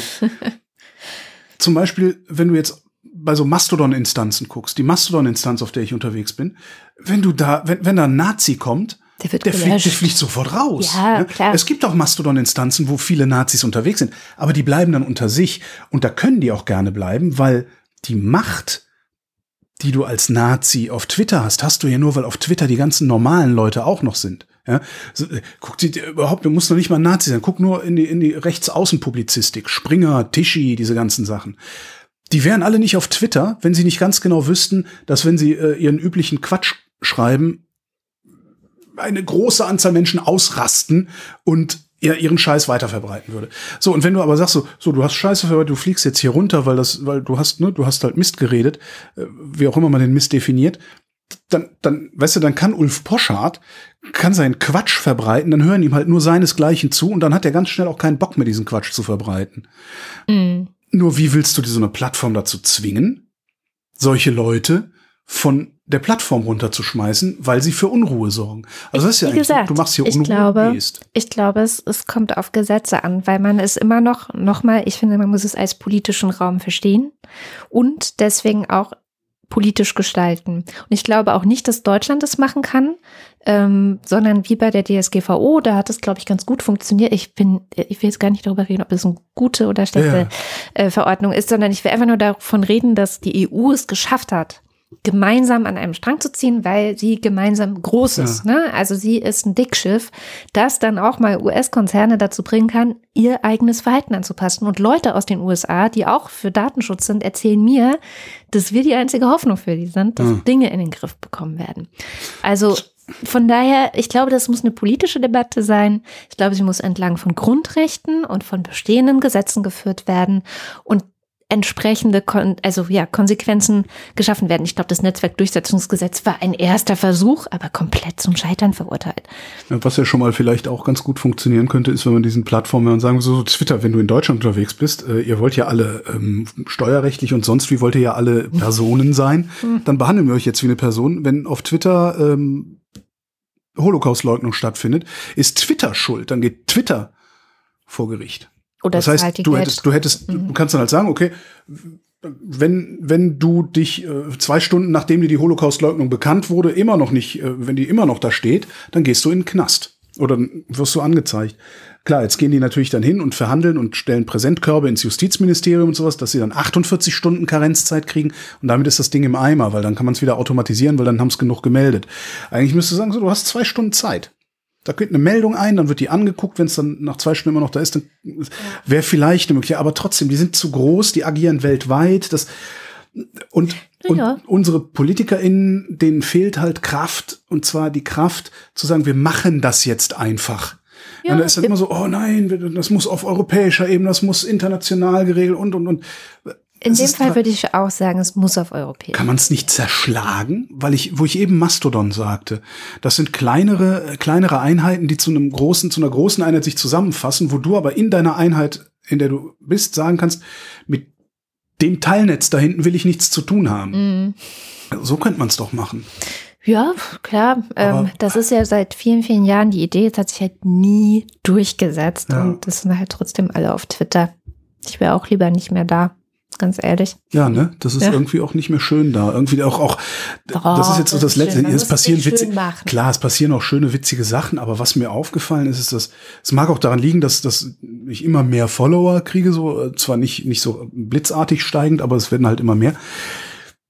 Gefühlt ist so seit, seit zwei Jahren oder sowas extrem viele Leute, die so einen Stock im Arsch haben äh, und immer mit dir diskutieren müssen und immer noch äh, die Ausnahme äh, nochmal und dann nochmal darauf hinweisen müssen, dass du ja nicht zu 100% recht hast mit der lächerlichen Bemerkung, die du da eben gemacht hast. Ich, also ich kriege halt ständig Replies, wo Leute äh, ich kann halt überhaupt nicht. Das ist so, jetzt wie letztens, äh, was war irgendwie auch, wenn, wenn man Bart, also ein Bart müssen sie abrasieren, wenn sie, wenn sie FFP2-Masken tragen wollen, sonst atmen sie durch den Bart, habe ich geschrieben. Ich bin sowieso dafür, dass Bärte abrasiert werden, irgendwie sowas. Und da kommen tatsächlich Leute, die mich darüber belehren wollen, wie gut Bärte sind und was, und was ist mit Bärten und so. Ich kenne dich halt noch nicht so. Das ist aber doch albern. Einer kam und meinte, Mensch, hatten wir es so gut, als es noch einen Barterlass gab. Es gab anscheinend mal Gesetze über Bärte. Das ist Kommen wir zu etwas völlig ja. anderem. Andreas Scheuer hat fast was Vernünftiges gemacht. Aber nur fast. Fast, nur fast. So, es gibt ja eine LKW-Abwrackprämie. Ja, du kriegst mhm. bis zu 15.000 Euro, wenn du einen neuen LKW mit mindestens Euro 4 anschaffst und dafür einen alten verschrottest. Das ist das, was unvernünftig ist. Mhm. Aber gut, das ist, ich bin kein Freund von Abwrackprämien, so insgesamt. Ich also ich nicht. finde, man, man kann das auch anders machen. Äh, das machen wir ja auch. Ähm, wir machen ja, wir altern die Fahrzeugflotten ja künstlich durch Plaketten. Ja, wir sagen so, jetzt darfst du nur mit Euro 4 hier in die Stadt fahren, dann ist dein Auto, was gerade nicht Euro 4 geschafft hat, so alt, dass du es verkaufen musst, also kaufst du noch und so weiter. Okay, das machen wir halt, dann machen wir das halt so, äh, kriegt halt jeder was geschenkt. Aber dann wird's nicht unbedingt verschrottet, sondern alte Autos und alte LKWs gehen halt einfach in die Entwicklungsländer ja, oder, oder, in Osteuropa oder, oder, oder so. Dorf oder so, ne, wo genau. du sowas nicht hast. So, was er jetzt aber macht ist, wir haben ja noch das Problem, dass ständig äh, in unseren Städten Lkw-Fahrer Fahrradfahrer totfahren. Mhm. Und man könnte das ja mit einem Abbiegerassistenten lösen. Jetzt könnte man natürlich sagen, so jeder neu zugelassene LKW ab 2022 braucht einen Abbiegerassistenten. Man könnte sogar sagen, wenn wir das wollten, aber dazu fehlt uns auch wieder die Kraft, man könnte sogar sagen, so, es fährt überhaupt kein LKW mehr ohne Abbiegerassistent über die Stadtgrenze oder es fährt kein LKW ohne Abbiegerassistent mehr durchs Land. Man kann das gesetzlich regeln. Man kann sagen, das ist jetzt Pflicht. Und wenn dann der Spediteur sagt, ja, aber in diesen alten LKW kann ich keinen einbauen, kann man sagen, da hast du eine Abwrackprämie für einen neuen. Ein bisschen anders macht Scheuer das jetzt. Der sagt, die Abwrackprämie gibt's nur, wenn du ein neues Auto mit Abbiegeassistent kaufst. Ja. Das heißt aber nicht, dass wir in zwei Jahren überall Abbiegeassistenten Nein. haben. Und das ist halt das Problem. Das heißt, Scheuer macht nur teilweise was Vernünftiges. Mhm. Er koppelt die Abwrackprämie an einen Abbiegeassistenten, ist aber zu feige, einen Abbiegeassistenten durchzusetzen, weil Vielleicht, ich will nicht immer Feigheit unterstellen. Vielleicht ist es auch einfach, dass er dann, dass er korrupt ist. Kann ja auch sein. Wo wir gerade in Deutschland sind, Deutschland ist zum ersten Mal seit zehn Jahren nicht gewachsen. 83,2 Millionen Leute wohnen hier und ähm, die haben äh, auch das Jahr davor gelebt. Woran liegt es? Das liegt unter anderem an Zu- und Abwanderung. Ähm, durch Corona ist äh, sehr wenig passiert da. Genau. Und Geburten, wir haben mehr Tote, auch durch Corona. Und das hat sich dann so hinge... Und wo ich gerade in Deutschland bin, bleibe ich einfach mal in Deutschland. Es gibt nämlich was Neues von Wirecard. Ah, Ja. Karl Maria Jesus Zündab zu Gutenberg. Äh, Und dann hatten wir auch mal unseren, das war unser Verteidigungsminister, der äh, sich seine Doktorarbeit zusammengefälscht hatte und dann zurückgetreten ist und so und dann jetzt neulich auch schon mal auffällig geworden ist ähm, über diese Firma, ähm, wo Philipp Amthor sich nicht hat kaufen lassen. Ähm, da war Gutenberg ja auch dran beteiligt. Gutenberg ist auch aufgetreten vor dem Wirecard-Untersuchungsausschuss. Gutenberg hat nämlich Ende März 2020 in der FAZ einen Gastbeitrag geschrieben. Gastbeitrag ist, ähm, wenn Zeitungsredaktionen zu feige sind, selber ihre Meinung zu sagen, dann suchen sie sich jemanden Prominentes oder Profiliertes, der genau die Meinung der Zeitung schreibt, aber wo sie immer sagen, nein, das ist nicht unsere Meinung, das ist die Meinung des Gastes. So gehen Gastbeiträge. Und Er hat einen Gastbeitrag veröffentlicht und in diesem Gastbeitrag, März 2020, da war Wirecard gerade am Kippeln, hat Gutenberg ähm, gegen Leerverkäufe argumentiert. Also genau das, was die Leute, die Wirecard schon begriffen hatten, die sind halt hingegangen, haben gesagt, wir, wir shorten jetzt Wirecard. Wir gehen davon aus, die sind in vier Wochen pleite. Also verkaufen wir jetzt Aktien, die wir in sechs Wochen erst ankaufen und machen dann aus der Differenz unseren Gewinn. Das ist Short Selling in kurz. Jetzt hat Gutenberg vom Untersuchungsausschuss gesagt, mit Sicherheit war der Ausgangspunkt für mich nicht in dem Moment Wirecard. Also der Ausgangspunkt war die Sorge, dass über Leerverkäufe deutsche Unternehmen plötzlich zu Übernahmezielen und Übernahmekandidaten werden können. Das hat er wörtlich vor dem Untersuchungsausschuss gesagt. Stellt sich raus, könnte auch anders gewesen sein. Es gibt nämlich eine Mail an den ehemaligen Wirecard-Chef Markus Braun. Diese Mail kommt vom Managing Director von einem Kommunikationsunternehmen, das heißt Edelmann. Und der schlägt Braun, also Wirecard, einen Aktionsplan Leerverkäufe vor. Und in diesem Aktionsplan, so unter anderem der Vorschlag, es könnte ja zum Beispiel äh, Karl Theodor zu Guttenberg in einer Zeitung wie der FAZ oder der Welt einen Gastkommentar zum Thema Leerverkäufe schreiben. hm. Es gibt sogar die Talking Points in dieser Mail und seltsamerweise ist eine Woche später genau so ein Gastkommentar in der FAZ erschienen, obwohl Gutenberg doch überhaupt nicht Wirecard damit Nein. Das heißt, Also. Gutenberg lügt, entweder lügt Gutenberg oder Gutenberg ist so dämlich, ne, weil er, er tritt da ja als Experte für Leerverkäufe und sowas auf. Entweder der lügt oder er ist so dämlich, dass er sich noch nicht mal ansatzweise hat denken können, worum es eigentlich geht, als er gefragt wurde, ob er nicht diesen Gastbeitrag schreiben will. Das ist immer noch eine Möglichkeit. und das Stimmt, passiert ja. oft genug, Ja, dass ja, du irgendwie klar. was, dass du irgendwer zu dir sagt, hier kannst, äh, hättest du nicht Lust, ne, ne, ne, ne, zu machen? Und du denkst so, oh ja, schöne Sache. Ja. Die Kohle nehme ich gerne mit oder weiß der Geier was. Und dann stellt sich auf einmal raus, scheiße, ich habe gerade, ich habe gerade für die NSDAP gearbeitet äh, und habe das nicht gemerkt. Das passiert immer und immer wieder. Das ist ein ganz normaler Shit, der immer mal wieder happens. Gedankenlosigkeit. Ne? Gedankenlosigkeit. Blödheit halt, ne? Ist ja Gedankenlosigkeit. Und kann ja auch sein, dass Gutenberg, äh, Also was, tja, wir können es natürlich nicht wissen, wir können es nicht wissen. aber es sieht scheiße aus. Sieht halt scheiße aus, ja natürlich. Watschelt wie eine Ente, quakt. Blicken wir mal nach Uganda und zwar mit Sham, unserer Weltnachrichtenkuratorin und Autorin des wöchentlichen Newsletters What Happened Last Week mit gleichnamigem Podcast und Da fällt, auch. mir, da fällt mir was ein, wo du jetzt gerade hier äh, einen Einspieler spielen willst. Das Gespräch mit meinem Immunfachmann, mit Ja. Till Koch, das ist ja über eine halbe Stunde lang. Das gibt's als Bonusfolge dann nächste Woche noch. Habe ich ganz vergessen dran zu sagen vorhin. Genau, und diesmal sage ich nicht Anfang der Woche, ähm, weil ich natürlich nicht weiß, ob mein Gehirn da auch mitmacht. Im Laufe der Woche. Ja, irgendwann, wenn ich dran denke. Genau, also Sham guckt mit uns diese Woche nach Uganda. In Uganda gab es Präsidentschaftswahlen. Und da war ordentlich was los. Zum Beispiel gab es da so seltsame Maßnahmen wie, wir sperren mal das ganze Internet. Mhm. Das gab ziemlich viel Tohuwabohu rund um diese Wahl. Warum und was da wohl dahinter steckt, ich glaube, das erklärt uns Sham vielleicht am besten selbst. Ja, das wissen viele nicht, aber Ugandas Präsident Yoweri Museveni ist bereits schon seit 1986 Präsident. Und jetzt will er sich einfach nochmal zum sechsten Mal wählen lassen.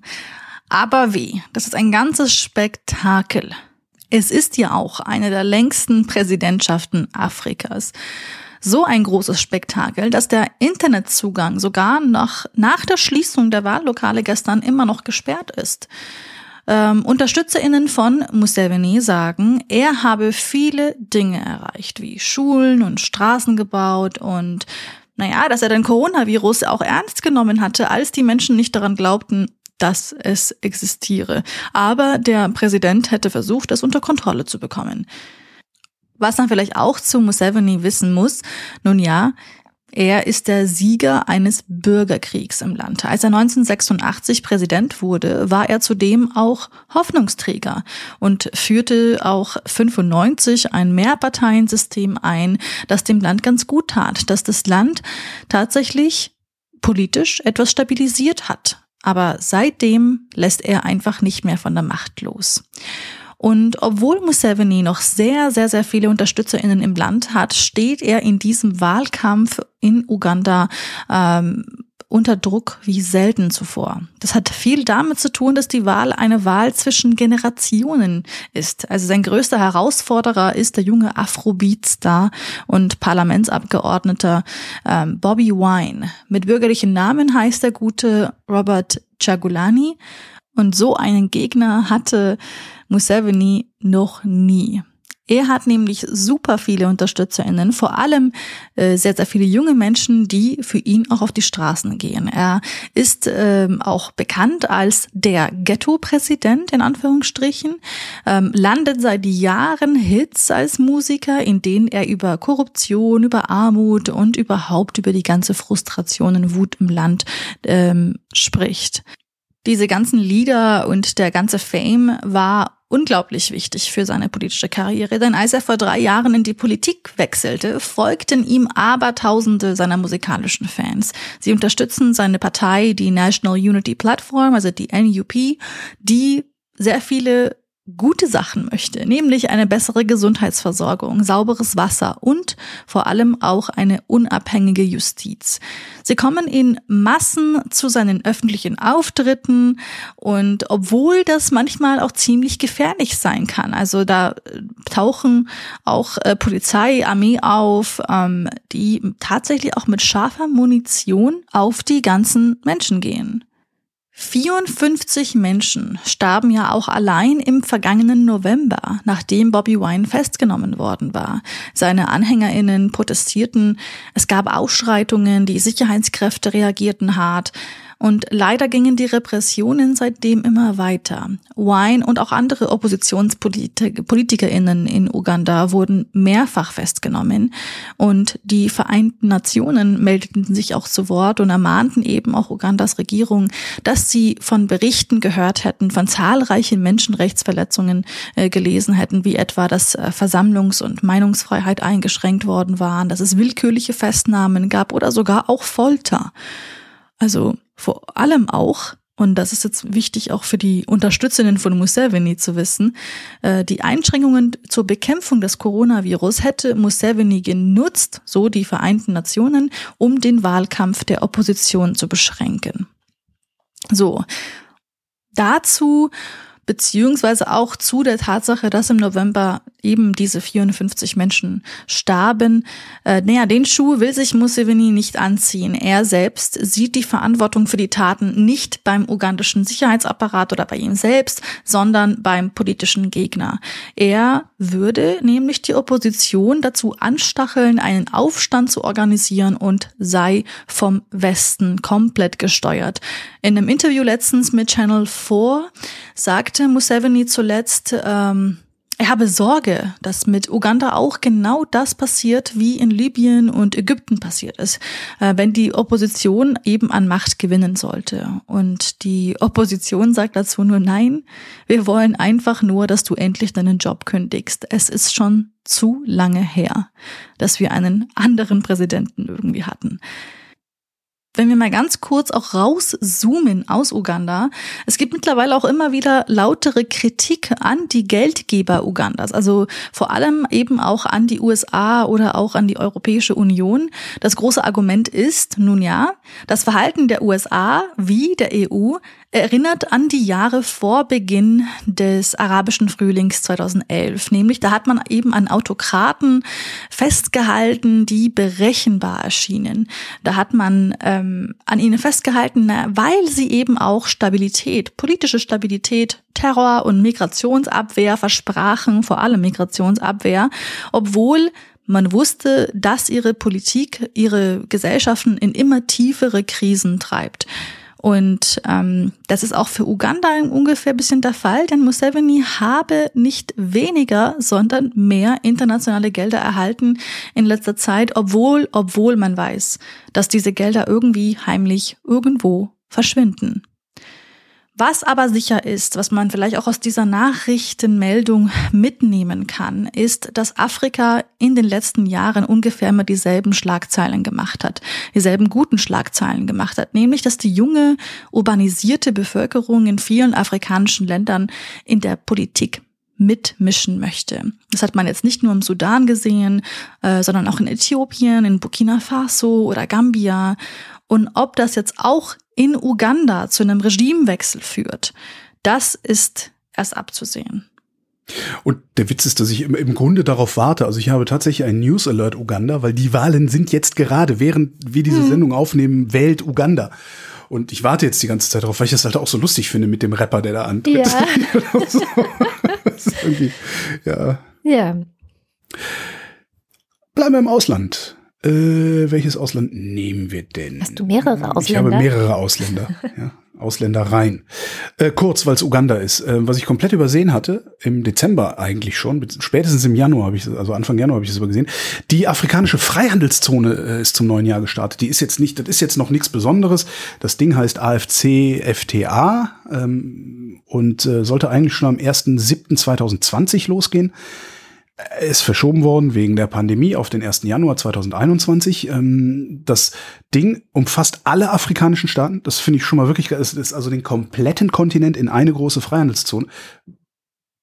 Was ganz witzig ist übrigens, ist, man hat ja so, ich mache seit vielen Jahren so diesen Witz, Afrika, das Land im Süden. No. Ja, weil hm. was wissen wir über Afrika? Wir wissen nichts über Afrika. Ja? Sehr Dass es über 50 Länder sind, wissen wir eigentlich nicht. Mhm. Also das, darum mache ich diesen Witz gerne mal. Ähm, oder Scherz. Ein Witz ist ja auch scharfsinniger. Das sind 1,2 Milliarden Menschen. Und ich hätte gedacht, dass die alle Afrikaner schon weiter sind als wir, dass sie einfach sagen, wir sind ein Kontinent, wir machen, wir machen hier einfach eine Freihandelszone. Aber nee, das muss tatsächlich auch nochmal verhandelt werden. Da Klar. haben wir Kolonialisten sehr gute Arbeit geleistet, indem wir Echt? die alle voneinander abgegrenzt haben. Gut. Ähm, ja, so negativ würde ich das jetzt gar nicht ja, sehen. Ich, ich glaube, finde ja immer überall da, wo Grenzen schnurgerade sind, sollte man sich mal fragen, ob was schiefgelaufen ist.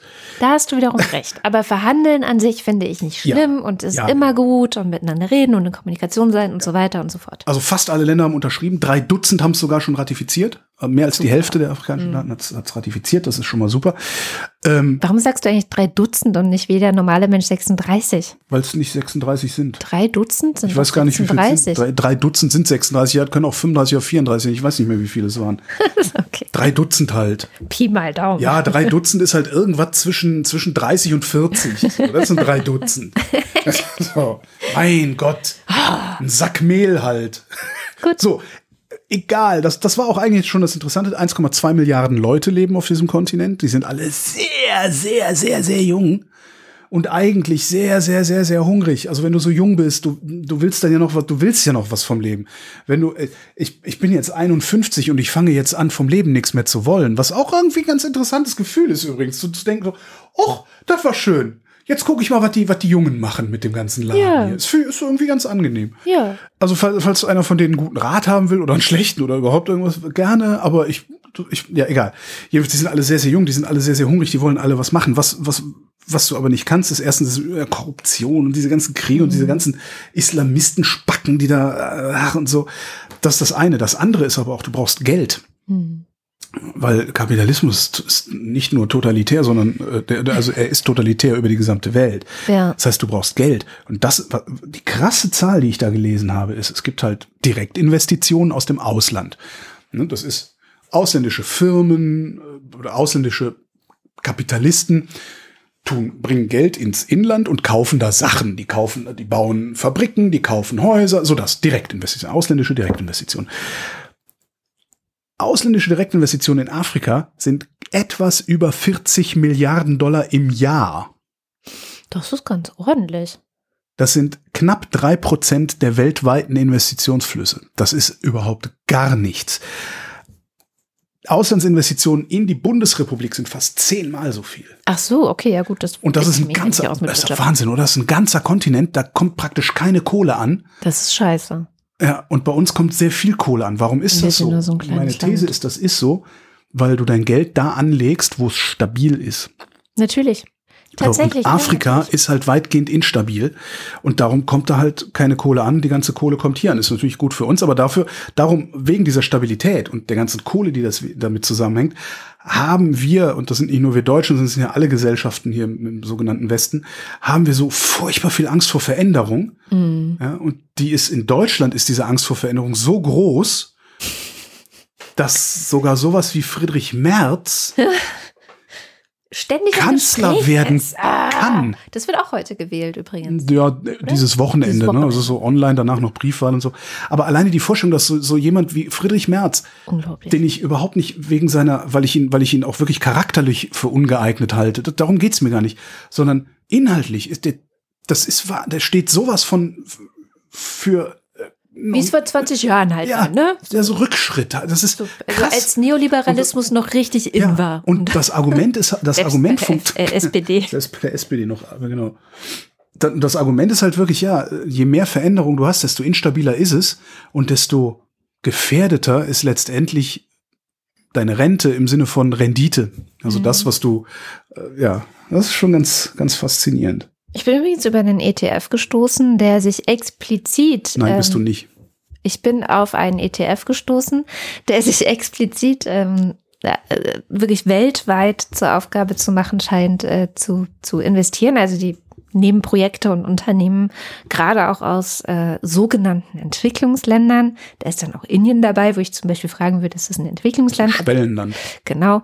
Ähm, aber die haben einfach bestimmte Kriterien, bewerten danach die Unternehmen, sagen, nehmen wir auf. Und dann hast du aber tatsächlich investiert in einem Land, in dem jetzt sonst nicht so viele Unternehmen sind, in typischen, PD, äh, typischen ETF-Portfolios, sage ich mal. PDF-Portfolio. Hast du wieder in ja, PDF ist investiert? Also, äh, wirklich, mein Gehirn. Wunderst ist dich, dass du echt keine Rendite kriegst.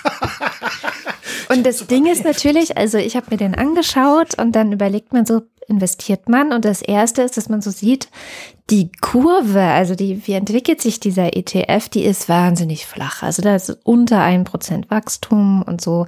Und dann denkst du schon so, ach, ich weiß nicht, ist jetzt nicht so wahnsinnig tolle Rendite. Aber man, dann kommt der zweite Gedanke, dass man sagt, ja, ja, ähm, aber du tust ja was Gutes. Ja, also du unterstützt Unternehmen in Schwellenländern und das ist gut. Also das bringt die Welt voran insgesamt unterm Strich. Also vielleicht machst du's.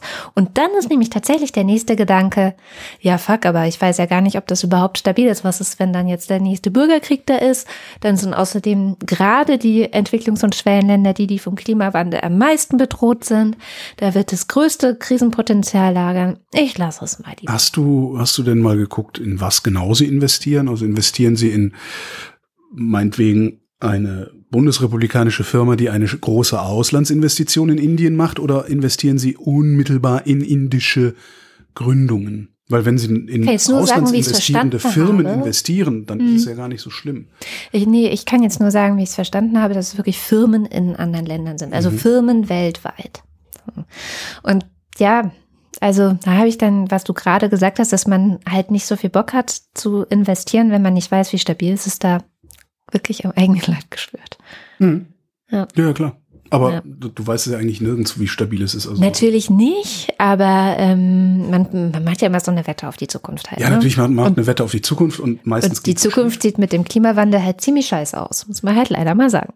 Die schlimmste Wette auf die Zukunft, die ich ja gemacht habe, ist, ich habe vor vielen, vielen Jahren, zehn Jahre her oder irgendwie sowas, Aktien der Deutschen Post gekauft und habe auch gedacht, ach, Also die Leute bestellen ja immer mehr. Da machst, kaufst du mal ein paar Aktien. Und ich bin ein sehr, wie nennt man es, konservativer Investor. Also ich habe Schiss, ich habe lieber Geld auf dem Sparbuch, auch wenn es da keine Zinsen gibt. ähm, was irgendwie ein bisschen arm ist, aber gut, so bin ich.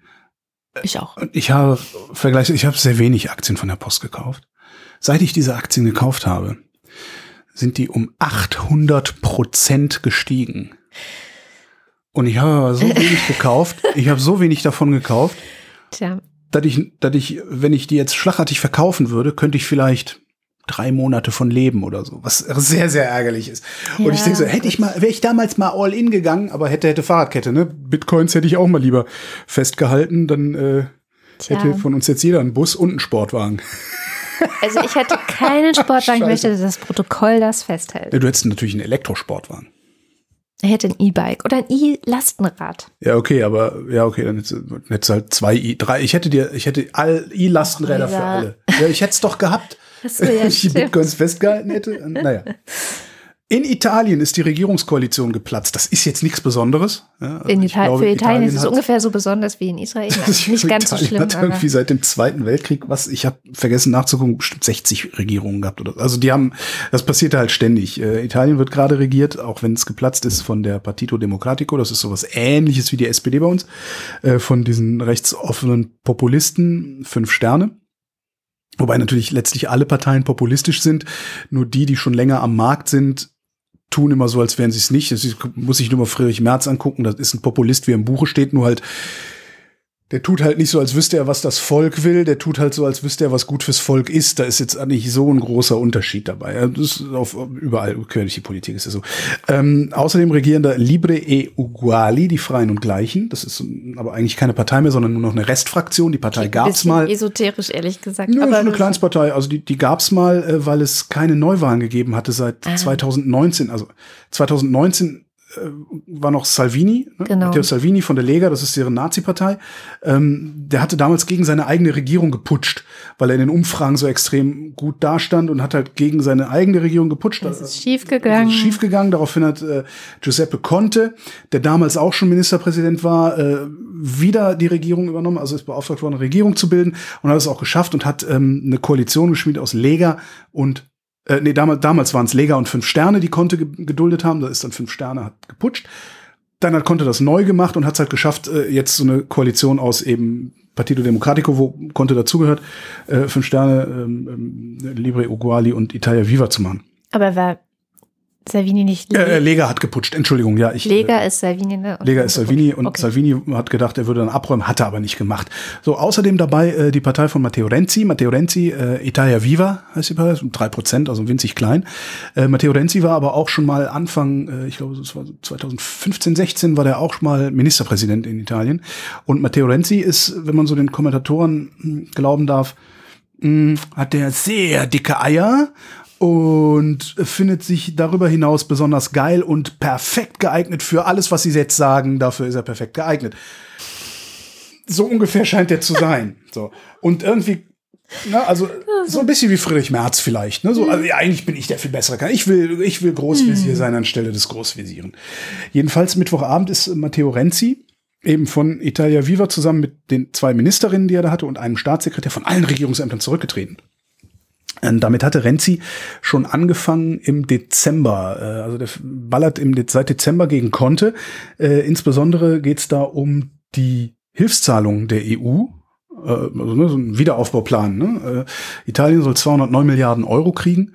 Ähm, und die werden halt auf eine bestimmte Weise verteilt und Mhm. Renzi hat seine Chance gesehen zu sagen, na, das macht, der macht das aber nicht richtig, der konnte. So und äh, ich, ne, dies und das und jenes und dann Renzis Strategie ist immer noch so ein Schippchen draufzuziehen. Conte sagt, okay, wir, das kriegen jetzt alle, alle Frauen kriegen das jetzt. Und dann sagt Renzi, ja, aber äh, alle Kinder müssen das auch haben. Das ging dann so weit, dass er eine Brücke zwischen Sizilien und dem Festland gefordert hat und so.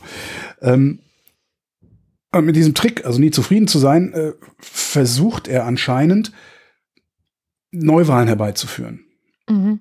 was irgendwie ein bisschen seltsam ist, weil äh, er, er, will, er will dabei groß rauskommen, weil er hält sich halt für besonders geil. Natürlich, ja. Aber er ist halt auch nur bei so einer kleinen 3%-Partei. Das ist so ein bisschen so. Bisschen so, also, hm. ne?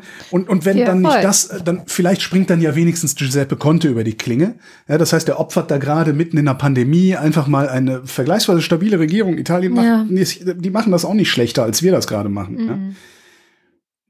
Ist halt so ein Blähhoden-Heinzi. Ne? So, äh, nicht, dass ich krieg, kriegt das halt keiner hier. So, jetzt gibt's ein paar Möglichkeiten. Conte kann jetzt hingehen, kann auch ein paar Abgeordnete aus den anderen Fraktionen anwerben und sagen so, hier, macht ihr bei uns mit, dann ist das stabil. Äh, was er noch außerdem machen kann, ist äh, Rücktritt. Hat er ja schon mal gemacht, sein erstes Kabinett, da ist er auch zurückgetreten. Rücktritt, neue Koalitionsverhandlungen im bestehenden Parlament. Mhm. Dann wird aber wahrscheinlich genau das rauskommen, was wir jetzt haben, Mhm. weil Die ich anderen kolportiere nur, was die ganzen Kommentatoren so schreiben, weil die anderen Regierungsparteien keinen Bock darauf haben, dass Konto geht, weil es funktioniert ja ganz gut, auch für sie. Ne? Ähm, was auch noch möglich ist, ist dann, er tritt zurück und dann so äh, Technokratenregierung nennt man das, ne? so Konsens über das gesamte Parlament. Mhm. Das wollen die aber auch nicht, die Regierungsparteien. Das, ich glaube, in Italien kann man das auch gar nicht her. Das kann man, glaube ich, noch schlechter herstellen als bei uns. Oder halt Neuwahlen. So richtige Neuwahlen. Das willst du vielleicht auch gerade nicht machen, genau.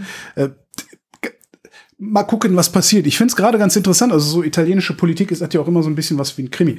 Und dabei, als ich das dann gelesen hatte, fiel mir ein, Andreotti, Michele Andreotti, alter Ministerpräsident in den 80er Jahren, glaube ich, irgendwie. Ich- Auch mehrfach zurückgetreten und mehr- also das alles ganz schlimm schon gewesen damals. Ich meine, Andreotti wäre es gewesen, der mal gesagt hätte, Italien, und dafür musste er, glaube ich, auch zurücktreten, dass er es gesagt Ja. hat. Da bin ich aber nicht 100% sicher. Italien zu regieren wäre möglich, aber sinnlos. Ministerpräsident gesagt. Ja. Und irgendwie sieht's halt so aus, als hätte er recht gehabt. Ich habe auch eine gute Nachricht, nein, ich habe sogar zwei gute. Hm, ich habe noch eine schlechte Nachricht. Und zwar die erste ist, es wurden in Deutschland laut Robert Koch Institut, die Zahl ist sogar von gestern, das heißt heute sind es mit Sicherheit schon mehr, 800.000 Menschen geimpft. Das ist immerhin so ungefähr Ja. ein Prozent. Ähm, und wahrscheinlich sind das sogar mehr, weil wir wissen von einigen Ländern, also ich habe gesehen, Bodo Ramelow hat es zum Beispiel gesagt, die haben Probleme zu melden, wer geimpft ist. Also die kommen nicht hinterher zu melden, wer geimpft Mhm. wurde. Was ja in dem Fall jetzt auch nicht so dramatisch ist, wie zu melden, wer krank ist, aber Ja. Ja, genau. Also es tauchen vielleicht jetzt nicht alle Menschen, die schon geimpft sind, in dieser Statistik auf. Und insofern ein Prozent haben wir geimpft, finde ich schon mal eine ganz gute Nachricht. Hm. Immerhin. Ja, gibt ja sehr viel, sehr viel Kritik auch daran, wie das mit dem Impfen läuft und so. Und ich habe auch gedacht, Mhm. also, diese Woche dürfen sie noch verkacken. Ne? Also Mhm. wir hatten, wir hatten Weihnachten, wir hatten Neujahr, äh, zwischen Weihnachten und Neujahr äh, passiert hier nichts. Nichts. Deutschland, Deutschland, Deutschland, Deutschland, ja. ist halt auch sowieso, Deutschland kann keine Logistik, Deutschland kann Maschinenbau und Feinmechanik. Sonst kann Deutschland nichts. Das heißt, alles andere, was in Deutschland funktioniert, funktioniert glücklicherweise. So, jetzt haben wir so eine, einen Start der Impfkampagne gehabt. Äh, Ich habe ja in meinem ersten Beruf ja auch so ein bisschen Logistik gemacht, natürlich nur mit Filmteams, aber ich habe so, ne, ich weiß, wie schwer es äh, alleine schon ist, 100 Leute zum richtigen Zeitpunkt am richtigen Ort in der richtigen Mhm. Reihenfolge aufzustellen. So, wenn ich mir das so angucke mit dieser Impfkampagne, denke ich mir, ja, okay, 80 Millionen Leute, ein Riesenland, dann auch noch diesen Föderalismus, der äh, eher solchen Sachen im Wege steht. Äh, Dann hast du auch noch diese kleinen Staatereien in den Kommunen, das, steht dem auch im Wege und so. Wir haben Impfzentren gebaut, der Impfstoff wird ausgeliefert und so weiter. Ich habe gedacht, so, das darf jetzt auch erstmal langsam und schleppend anlaufen, weil das ist natürlich auch, du machst so einen Plan und sobald du anfängst, einen Plan umzusetzen, funktioniert's nicht und dann steuerst du nach. Und ich finde jetzt, drei Wochen sind wir dran und wenn das nächste Woche nicht rund läuft, dann fange ich an, die Achtung vor diesen Leuten zu verlieren. Aber ich finde, diese Woche dürfen sie noch. Also das, das darf noch sich, Das darf, das darf noch ruckeln. Hm. So, und ich finde es ehrlich gesagt ein bisschen, ja, gib mir ein Adjektiv. Ich finde es eigentlich ein bisschen unverschämt, das Maul aufzureißen und äh, sich darüber so lautstark zu beschweren, dass die, äh, dass die Impfungen so schleppend anlaufen und sowas. Und das dann auch noch, man kann ja darüber, man kann ja sagen, so, oh, Moment mal, wie, wie macht Israel das eigentlich, dass sie so schnell impfen und wie machen wir das eigentlich, dass wir so langsam impfen im Vergleich dazu? Kann man ja alles diskutieren, aber ich sehe halt wieder unendlich viele Kommentare von irgendwelchen Leuten, wie habe ich es genannt, die wahrscheinlich zu blöd wären, einen Pizzadienst in einer Kleinstadt zu organisieren, die jetzt auf einmal wissen, wie man eine Impfkampagne über ein ganzes Land ausrollt. Ärgert mich sehr. Nachrichten aus der Türkei. Und zwar mal ganz andere. Achso, ich wollte noch eine Sache zum Impfen. Und zwar gibt es eine Seite, da kann man sich ausrechnen lassen, wann man dran ist. Ach du Scheiße.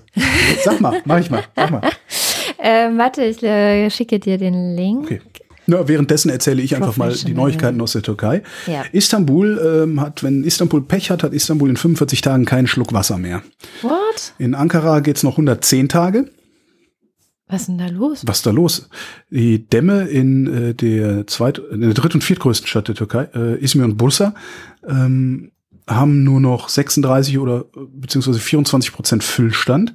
Und das Ganze liegt daran, dass in der zweiten Hälfte 2020 nur halb so viel Regen gefallen ist in der Türkei, wie normalerweise in der Türkei fällt. Scheiße. Jetzt haben sie einen, ähm, vom Istanbul Policy Center einen Experten für Wassermanagement zitiert, der Guardian.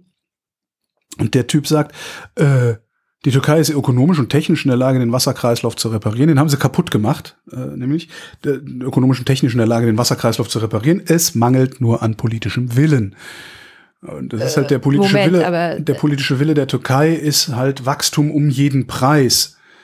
Ähm, Aber es geht um Wasser. ja, aber das ist Das muss, müsste nicht der politische Wille von jedem sein. dass Erdogan wird nicht, Wasser? Erdogan wird nicht in Istanbul gewählt. Scheiße. Ja, Erdogans Macht gründet sich nicht, gründet nicht auf den großen Städten, sondern Erdogans Macht gründet auf der Provinz. Und was Erdogan halt macht, ist, das ist halt schlau, ne? wenn du Wachstum um jeden Preis förderst, auch äh, dich nicht um Umweltfragen kümmerst, gewinnst du deine Wahlen, weil die Leute mehr Wohlstand haben. Mit Wohlstand Mhm. gewinnt man Wahlen und nicht mit Nachhaltigkeit, weil Nachhaltigkeit spüre ich am Wahltag nicht in meinem Portemonnaie. Das wird erst in der Das Zukunft so ein sein, das dass Nachhaltigkeit gespannt, und das- Wohlstand äh, sich Ja. Nee, auch das nicht. ergänzen. Auch das nicht, weil, nee. Egal. Also Diskutieren das wir ist ein so, Mal. Das ist so, wenn du, wenn du überlegst, äh, guck in 20 Jahren, in 20 Jahren findest du ja auch, wenn du morgens aufwachst, bestimmte Zustände vor. Und in diesen bestimmten, wenn in dieser, innerhalb dieser bestimmten Zustände ein Teil deines Lebens ein bisschen besser gemacht wird, denkst du dir, oh, mein Leben ist besser. So, und das ist im Zweifelsfall einfach nur ein 50er in deiner Tasche. Ich weiß, ich bin Kulturpessimist. Absolut. So, hier der Impfrechner. Ja. Der Impfterminrechner. Dieser Rechner schätzt, wo sich in der Warteschlange sind. Wie, macht man? Ah, Alter. So. Ja, ist ein bisschen 51 komisch, Jahre. Prekäre Arbeits- oder Lebensbedingungen. Inhaftierte Saisonarbeiter, Beschäftigte in Verteilzentren oder der fleischverarbeitenden Industrie. Super. Äh, sind Sie berufstätig? Warte mal, hier sind Sie berufstätig? Ja. Medizinische Einrichtung, nein, nein, nein. ÖGD, nein, nein, nein, nein, nein. Kritisch, ist das kritische Infrastruktur? Ist der Rundfunk kritische Infrastruktur? Informationstechnik, Telekommunikationswesen, Verkehrswesen? Ich sag mal nein, ne? Ich habe da auch über einen Altersheim sitze ich auch nicht. Es ist ein Jammer. Sind Sie enge Kontaktperson von Personen mit erhöhtem Risiko? Pflegebedürftige? Nein. Schwangere? Nein. Vorerkrankungen? Trisomie, Down-Syndrom, Organtransplantation? Nein. Moment. Ach so, ja. Und dann, Vorerkrankung von dieser Liste. Jetzt muss ich hier noch suchen. ja, du bist die Nummer eins. Adiposita. Ah, ja. Außerdem Herzinsuffizienz, Hast du? Asthma bronchiale. Das wird mir der äh, Kardiologe am Montag sagen. Das wusste ich gar nicht. Was- Siehst du? Siehst du? Ja. Also ich habe zumindest, ähm, ist mein Herzmuskel ist nicht ganz in Ordnung. Also ich habe eine kleine Verhärtung im Herzmuskel, Mhm. äh, die schon mal ein Kardiologe gesehen hat und sagte, es kann gut sein, dass ich mal einen Herzinfarkt hatte, den ich nicht mitbekommen habe. Aber wäre nicht, nicht weiter schlimm. Der deutsche Impfplan. Also du hast jetzt aber Ja gemacht, ne, bei der Liste. Ja, ja, Vorerkrankung auf der Liste. Zeit alle zu impfen. Hä, wo steht denn das jetzt? Wann kommt denn das? Naja, wahrscheinlich, ich weiß es nicht. Basierend auf Person bei einer Impfrate von zweite Impfdosis. Ah, hier, erste Impfdosis zwischen 6. Mai und zwischen Mai und August. Ja, also wahrscheinlich im August. Weil wir ja besser Maschinenbau und Feinmechanik können. Dann gucken wir mal, wer hier schneller Impfstoff kriegt, Freundchen. Oh, so Was, gemein. 2023? Nee, schon noch, also spätestens am 19. Februar 2022. Krass. Oder auch schon im, also wenn es gut geht, dann schon im August. Und Herr Spahn hat ja gesagt, Herr Spahn hat gesagt. Herr ja. Spahn ist aber im Wahlkampf, wie wir letzte Woche. Also gesagt 6. Mai fände ich ja richtig klasse, aber ich haben. Na, wir werden nicht. sehen. Naja, So, genau. die zweite gute Nachricht ist ein Artikel aus dem Magazin National Geographic über das Insektensterben. Das klingt jetzt nach Ähm, einem Widerspruch, aber es gibt gute Nachrichten in Bezug auf das Insektensterben. Es gibt zumindest Hoffnung. Ähm, das sagen die Leute, die in diesem Artikel interviewt werden. Im Großen und Ganzen gibt es natürlich unterm Strich keine gute Nachricht. Also es ist nach wie vor so, dass pro Jahr wenn man jetzt die Gesamtzahl aller Insekten auf der Welt ungefähr nimmt, ähm, ein bis zwei Prozent der Insekten sterben. Das ist schon sehr viel. Aber ähm, wenn man ein bisschen differenzierter hinschaut, kann man sehen, naja, Es gibt aber auch Insekten, die sich anpassen. Also die verschwinden dann vielleicht aus Berlin, Hurra! aber tauchen in Brandenburg neu auf, haben da vorher vielleicht nicht, oder umgekehrt, haben da vorher vielleicht gar nicht gelebt, sind, also wahrscheinlich ist umgekehrt realistischer, haben vielleicht vorher auf dem Feld in Brandenburg gelebt oder haben sich jetzt an die Stadt angepasst. Ich will aber sowas. keine Brandenburger Insekten. Das ist jetzt nur ein dummes Beispiel. Also manche Arten tauchen woanders wieder auf und Kann ich leben nicht dann da weiter. Insekten haben? Und ähm, was ich auch sehr gut finde, ich rede einfach weiter. Das hilft ja hier nichts. Es gibt diverse Beispiele, wo die ähm, Forscherinnen und Forscher es geschafft haben, zum Beispiel Schmetterlinge oder so. Schmetterlinge magst du schon, oder? Schmetterling finde ich gut, ja. Vom Aussterben zu retten. Also auch das, es kann funktionieren, wenn man denn was tut. Deswegen Man sieht so wenig Schmetterlinge, oder? Ich habe es das ist Gefühl. Winter. Na ja, da, ich meine, das, Aber ja, weniger Wednesday als Lemon. Ähm, und deswegen ist es auch eine gute Nachricht, dass die Bundesregierung zum Beispiel 100 Millionen Euro pro Jahr in die Hand nimmt für Insektenschutz. Also wirklich auch was zu tun. Es lohnt sich nämlich was zu tun. Man kann Insekten für retten. Lufthansa haben sie 9 Milliarden ausgegeben. Ja, man kann jetzt nicht den, äh, man kann jetzt so einen Flieger mit so einem Schmetterling vergleichen. Ja, das ist und Schmetterling ist der schönere Flieger Das stimmt. und der nützlichere Flieger. Und gibt es äh, eine Möglichkeit, wie auch du dich Sind beteiligen Schmetterlinge überhaupt kannst? nützlich oder fliegen die einfach nur rum? Natürlich sind die nützlich, das sind wichtige Bestäuber. ich frage ja nur. Alle diese hübschen Viecher sind auch noch nützliche Bestäuber. Es gibt eine App. So, und da kannst du dann als Bürger dieses Landes, kannst du mitmachen, die Insekten zu retten. Die heißt iNaturalist. Also Mhm. ich glaube, man muss nicht nackig sein, wenn man Okay. sie benutzt. Ähm, und du kannst dann Bilder, die du von Insekten machst, die du draußen siehst, wenn du jemals wieder rausgehen solltest, kannst du dann da hochladen und dann können die halt identifizieren, wo ist das Insekt gesehen worden, wann ist das und so weiter und so fort, weil es ist ja für die Forschung auch immer wichtig, wenn du Insekten retten willst, zu wissen, wo sind überhaupt Ja. welche. Genau. Und die allerbeste Nachricht kommt jetzt. Und zwar sagte eine Wissenschaftlerin in diesem Artikel, je fauler wir Menschen sind, desto besser ist es für die Insekten. Also bin ich super für Insekten. Du bist super gut für Insekten. Du hast jetzt nicht so einen tollen Garten, aber wenn ich so in euren gemeinsamen Garten schaue, super für Insekten. Achso, ich dachte, du meinst so meine Wohnung, weil ich hier ja auch immer nie sauber mache. Ja, auch das ist wahrscheinlich für so ein paar Insekten hier auch ganz gut. Fühlen sich hier ganz wohl. Aber genau, du hast das Prinzip verstanden. Wenn Sachen rumliegen oder Äste auf dem Boden, die man nicht wegräumt oder So, Laub, das man nicht mehr Essensreste auf zusammenhakt den oder Boden werfen auch? Ist dir gerade komisch? ich möchte das Ganze auf den Garten verlagern. Okay. Okay, ja, jetzt ist ein Also werfe ich jetzt nur noch Essensreste aus dem in Fenster? den Garten, Genau. genau. Also wenn man eben so ein bisschen so Chaos im Garten hat und der nicht so sauber ist, man das Gras nicht ständig mäht, man das Laub liegen lässt, Äste Mhm. liegen lässt und so weiter, das ist gut für Insekten. So, Einen habe ich noch. Ja. 20 Jahre Wikipedia. Ja, Wikipedia ist toll. Ne? ja. Was ich viel interessanter finde, ist 2001. Vor 20 Jahren war 2001. Ja, da gab es schon hast du- Wikipedia. Das ist unglaublich, oder? Was hast du 2001 eigentlich gemacht? Ich war in der Schule noch Ja, krass, oder? und ähm, Wir hatten keine Smartphones. Wir hatten Lexika auf CD-ROM. hatte ich kein Smart. Doch, ich hatte Nein, du hattest kein Nee, Smartphone. Smartphone. 2001 hattest hatte du ein kein Handy. Smart- Ja, klar. Ein, ein, ein, ein Mobiltelefon. Ja, hatte. und selbst das war noch nicht so Weit verbreitet. verbreitet. Nee, Also das- viele hatten, sehr, sehr viele hatten sowas. Was hatte ich überhaupt für eins? Ich weiß gar nicht mehr. Weiß ich auch nicht mehr. Zwar, das weiß ich auch nicht mehr. Aber krass, oder? Ich meine, da hast du CD-ROM. Lexika auf CD-ROM. Ja, also da hatte ich Internet gerade, hatten wir schon. da hatte ich gerade, ja, ich nicht. Relativ früh genutzt. Du hattest 2001 kein Internet? Ich hatte also Internet schon, aber noch kein DSL. Das kam, ich glaube, Ach ja, 2002 oder so haben wir Wer hatte DSL denn. DSL? Naja, ich habe mitten im Friedrichshain gewohnt, was damals natürlich Opal-Ghetto war. DSL, Da kein klar, DSL. genau. Mitten in der Hauptstadt gab es kein DSL.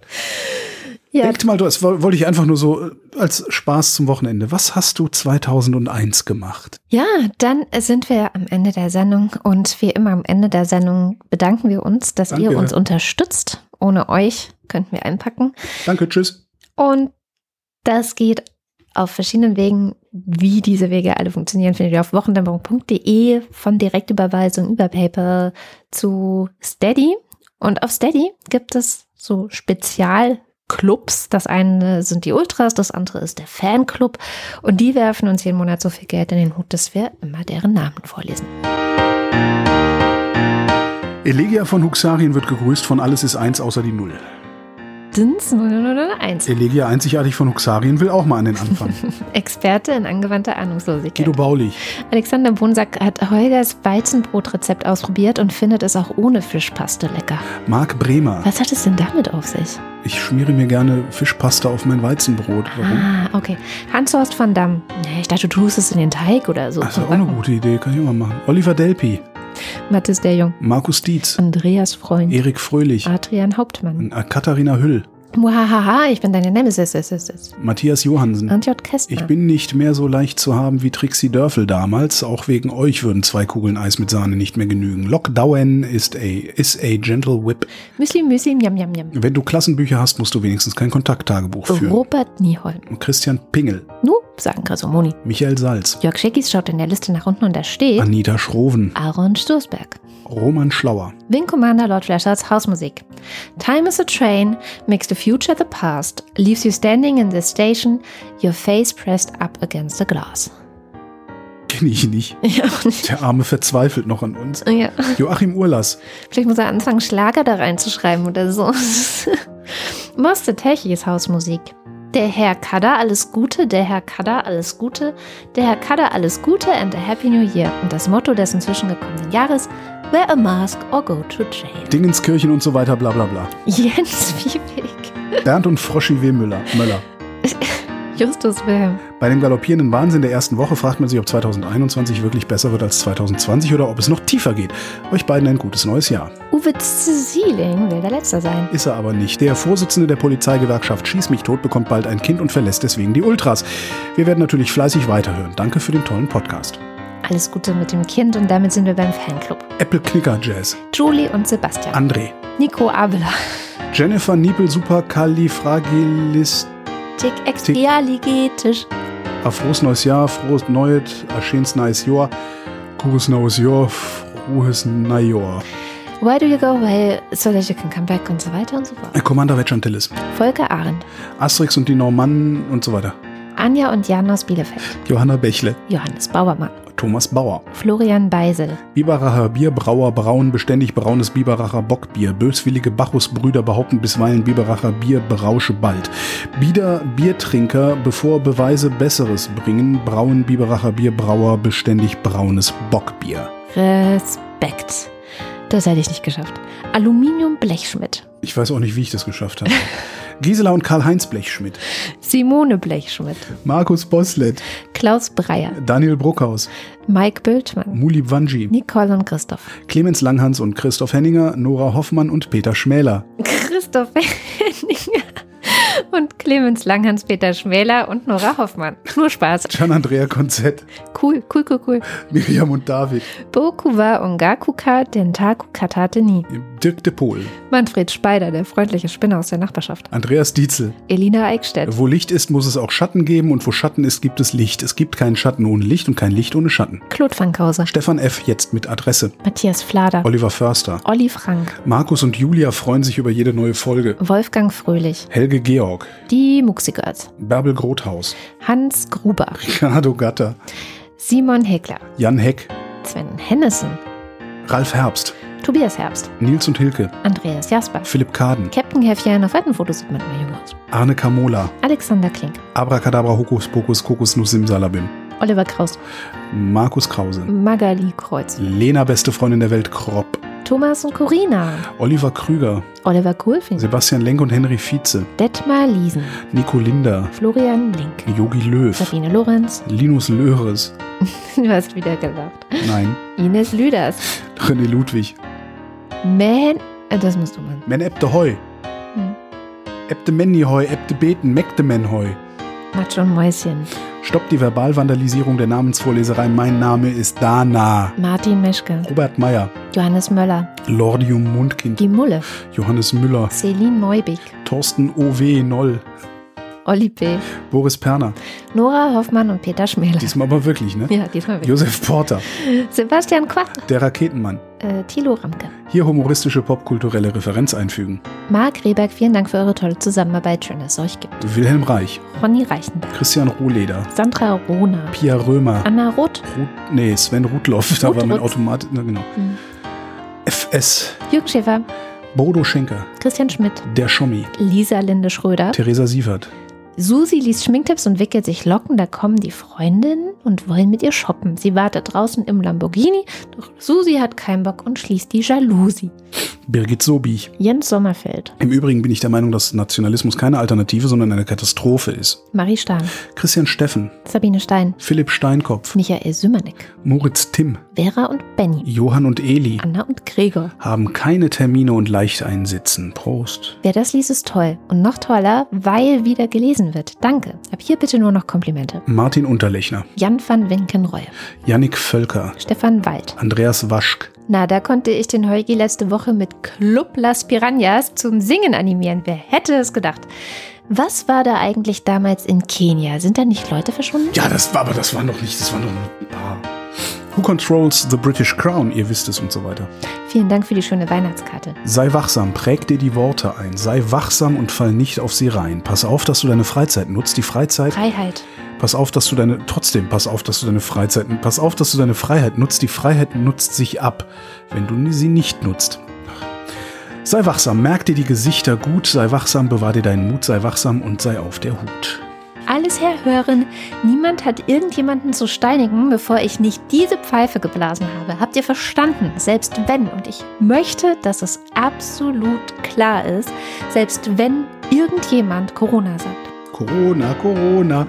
Wir gehen aus. Wenn wir nicht zurückkommen, räche unseren Tod. Tobias Wirth, Christoph Ziesecke, Simon Ziebert Ole Skambrax. und der mit dem Wolf tanzt. Vielen herzlichen Dank. Ja, von mir auch. Vielen Dank. Ich spare auf ein Wohnmobil. Und jetzt müssen wir aber erstmal Atemluft sparen. Ähm, das war die Wochendämmerung Schon wieder so lang geworden. ey. 15. Hatten Wir, wir hatten uns mal vorgenommen, die immer nur 42 Minuten lang zu machen, ne? Tja, wir müssen einfach, aber heute habe ich auch, das sieht man hier so schlecht, ähm, das ist eine gute Ausrede. Ich habe einfach gar nicht gesehen, wie spät es schon ist. Dann, äh, das war die Wochendämmerung vom 15. Januar 2020. Wir danken für die Aufmerksamkeit. Tschüss.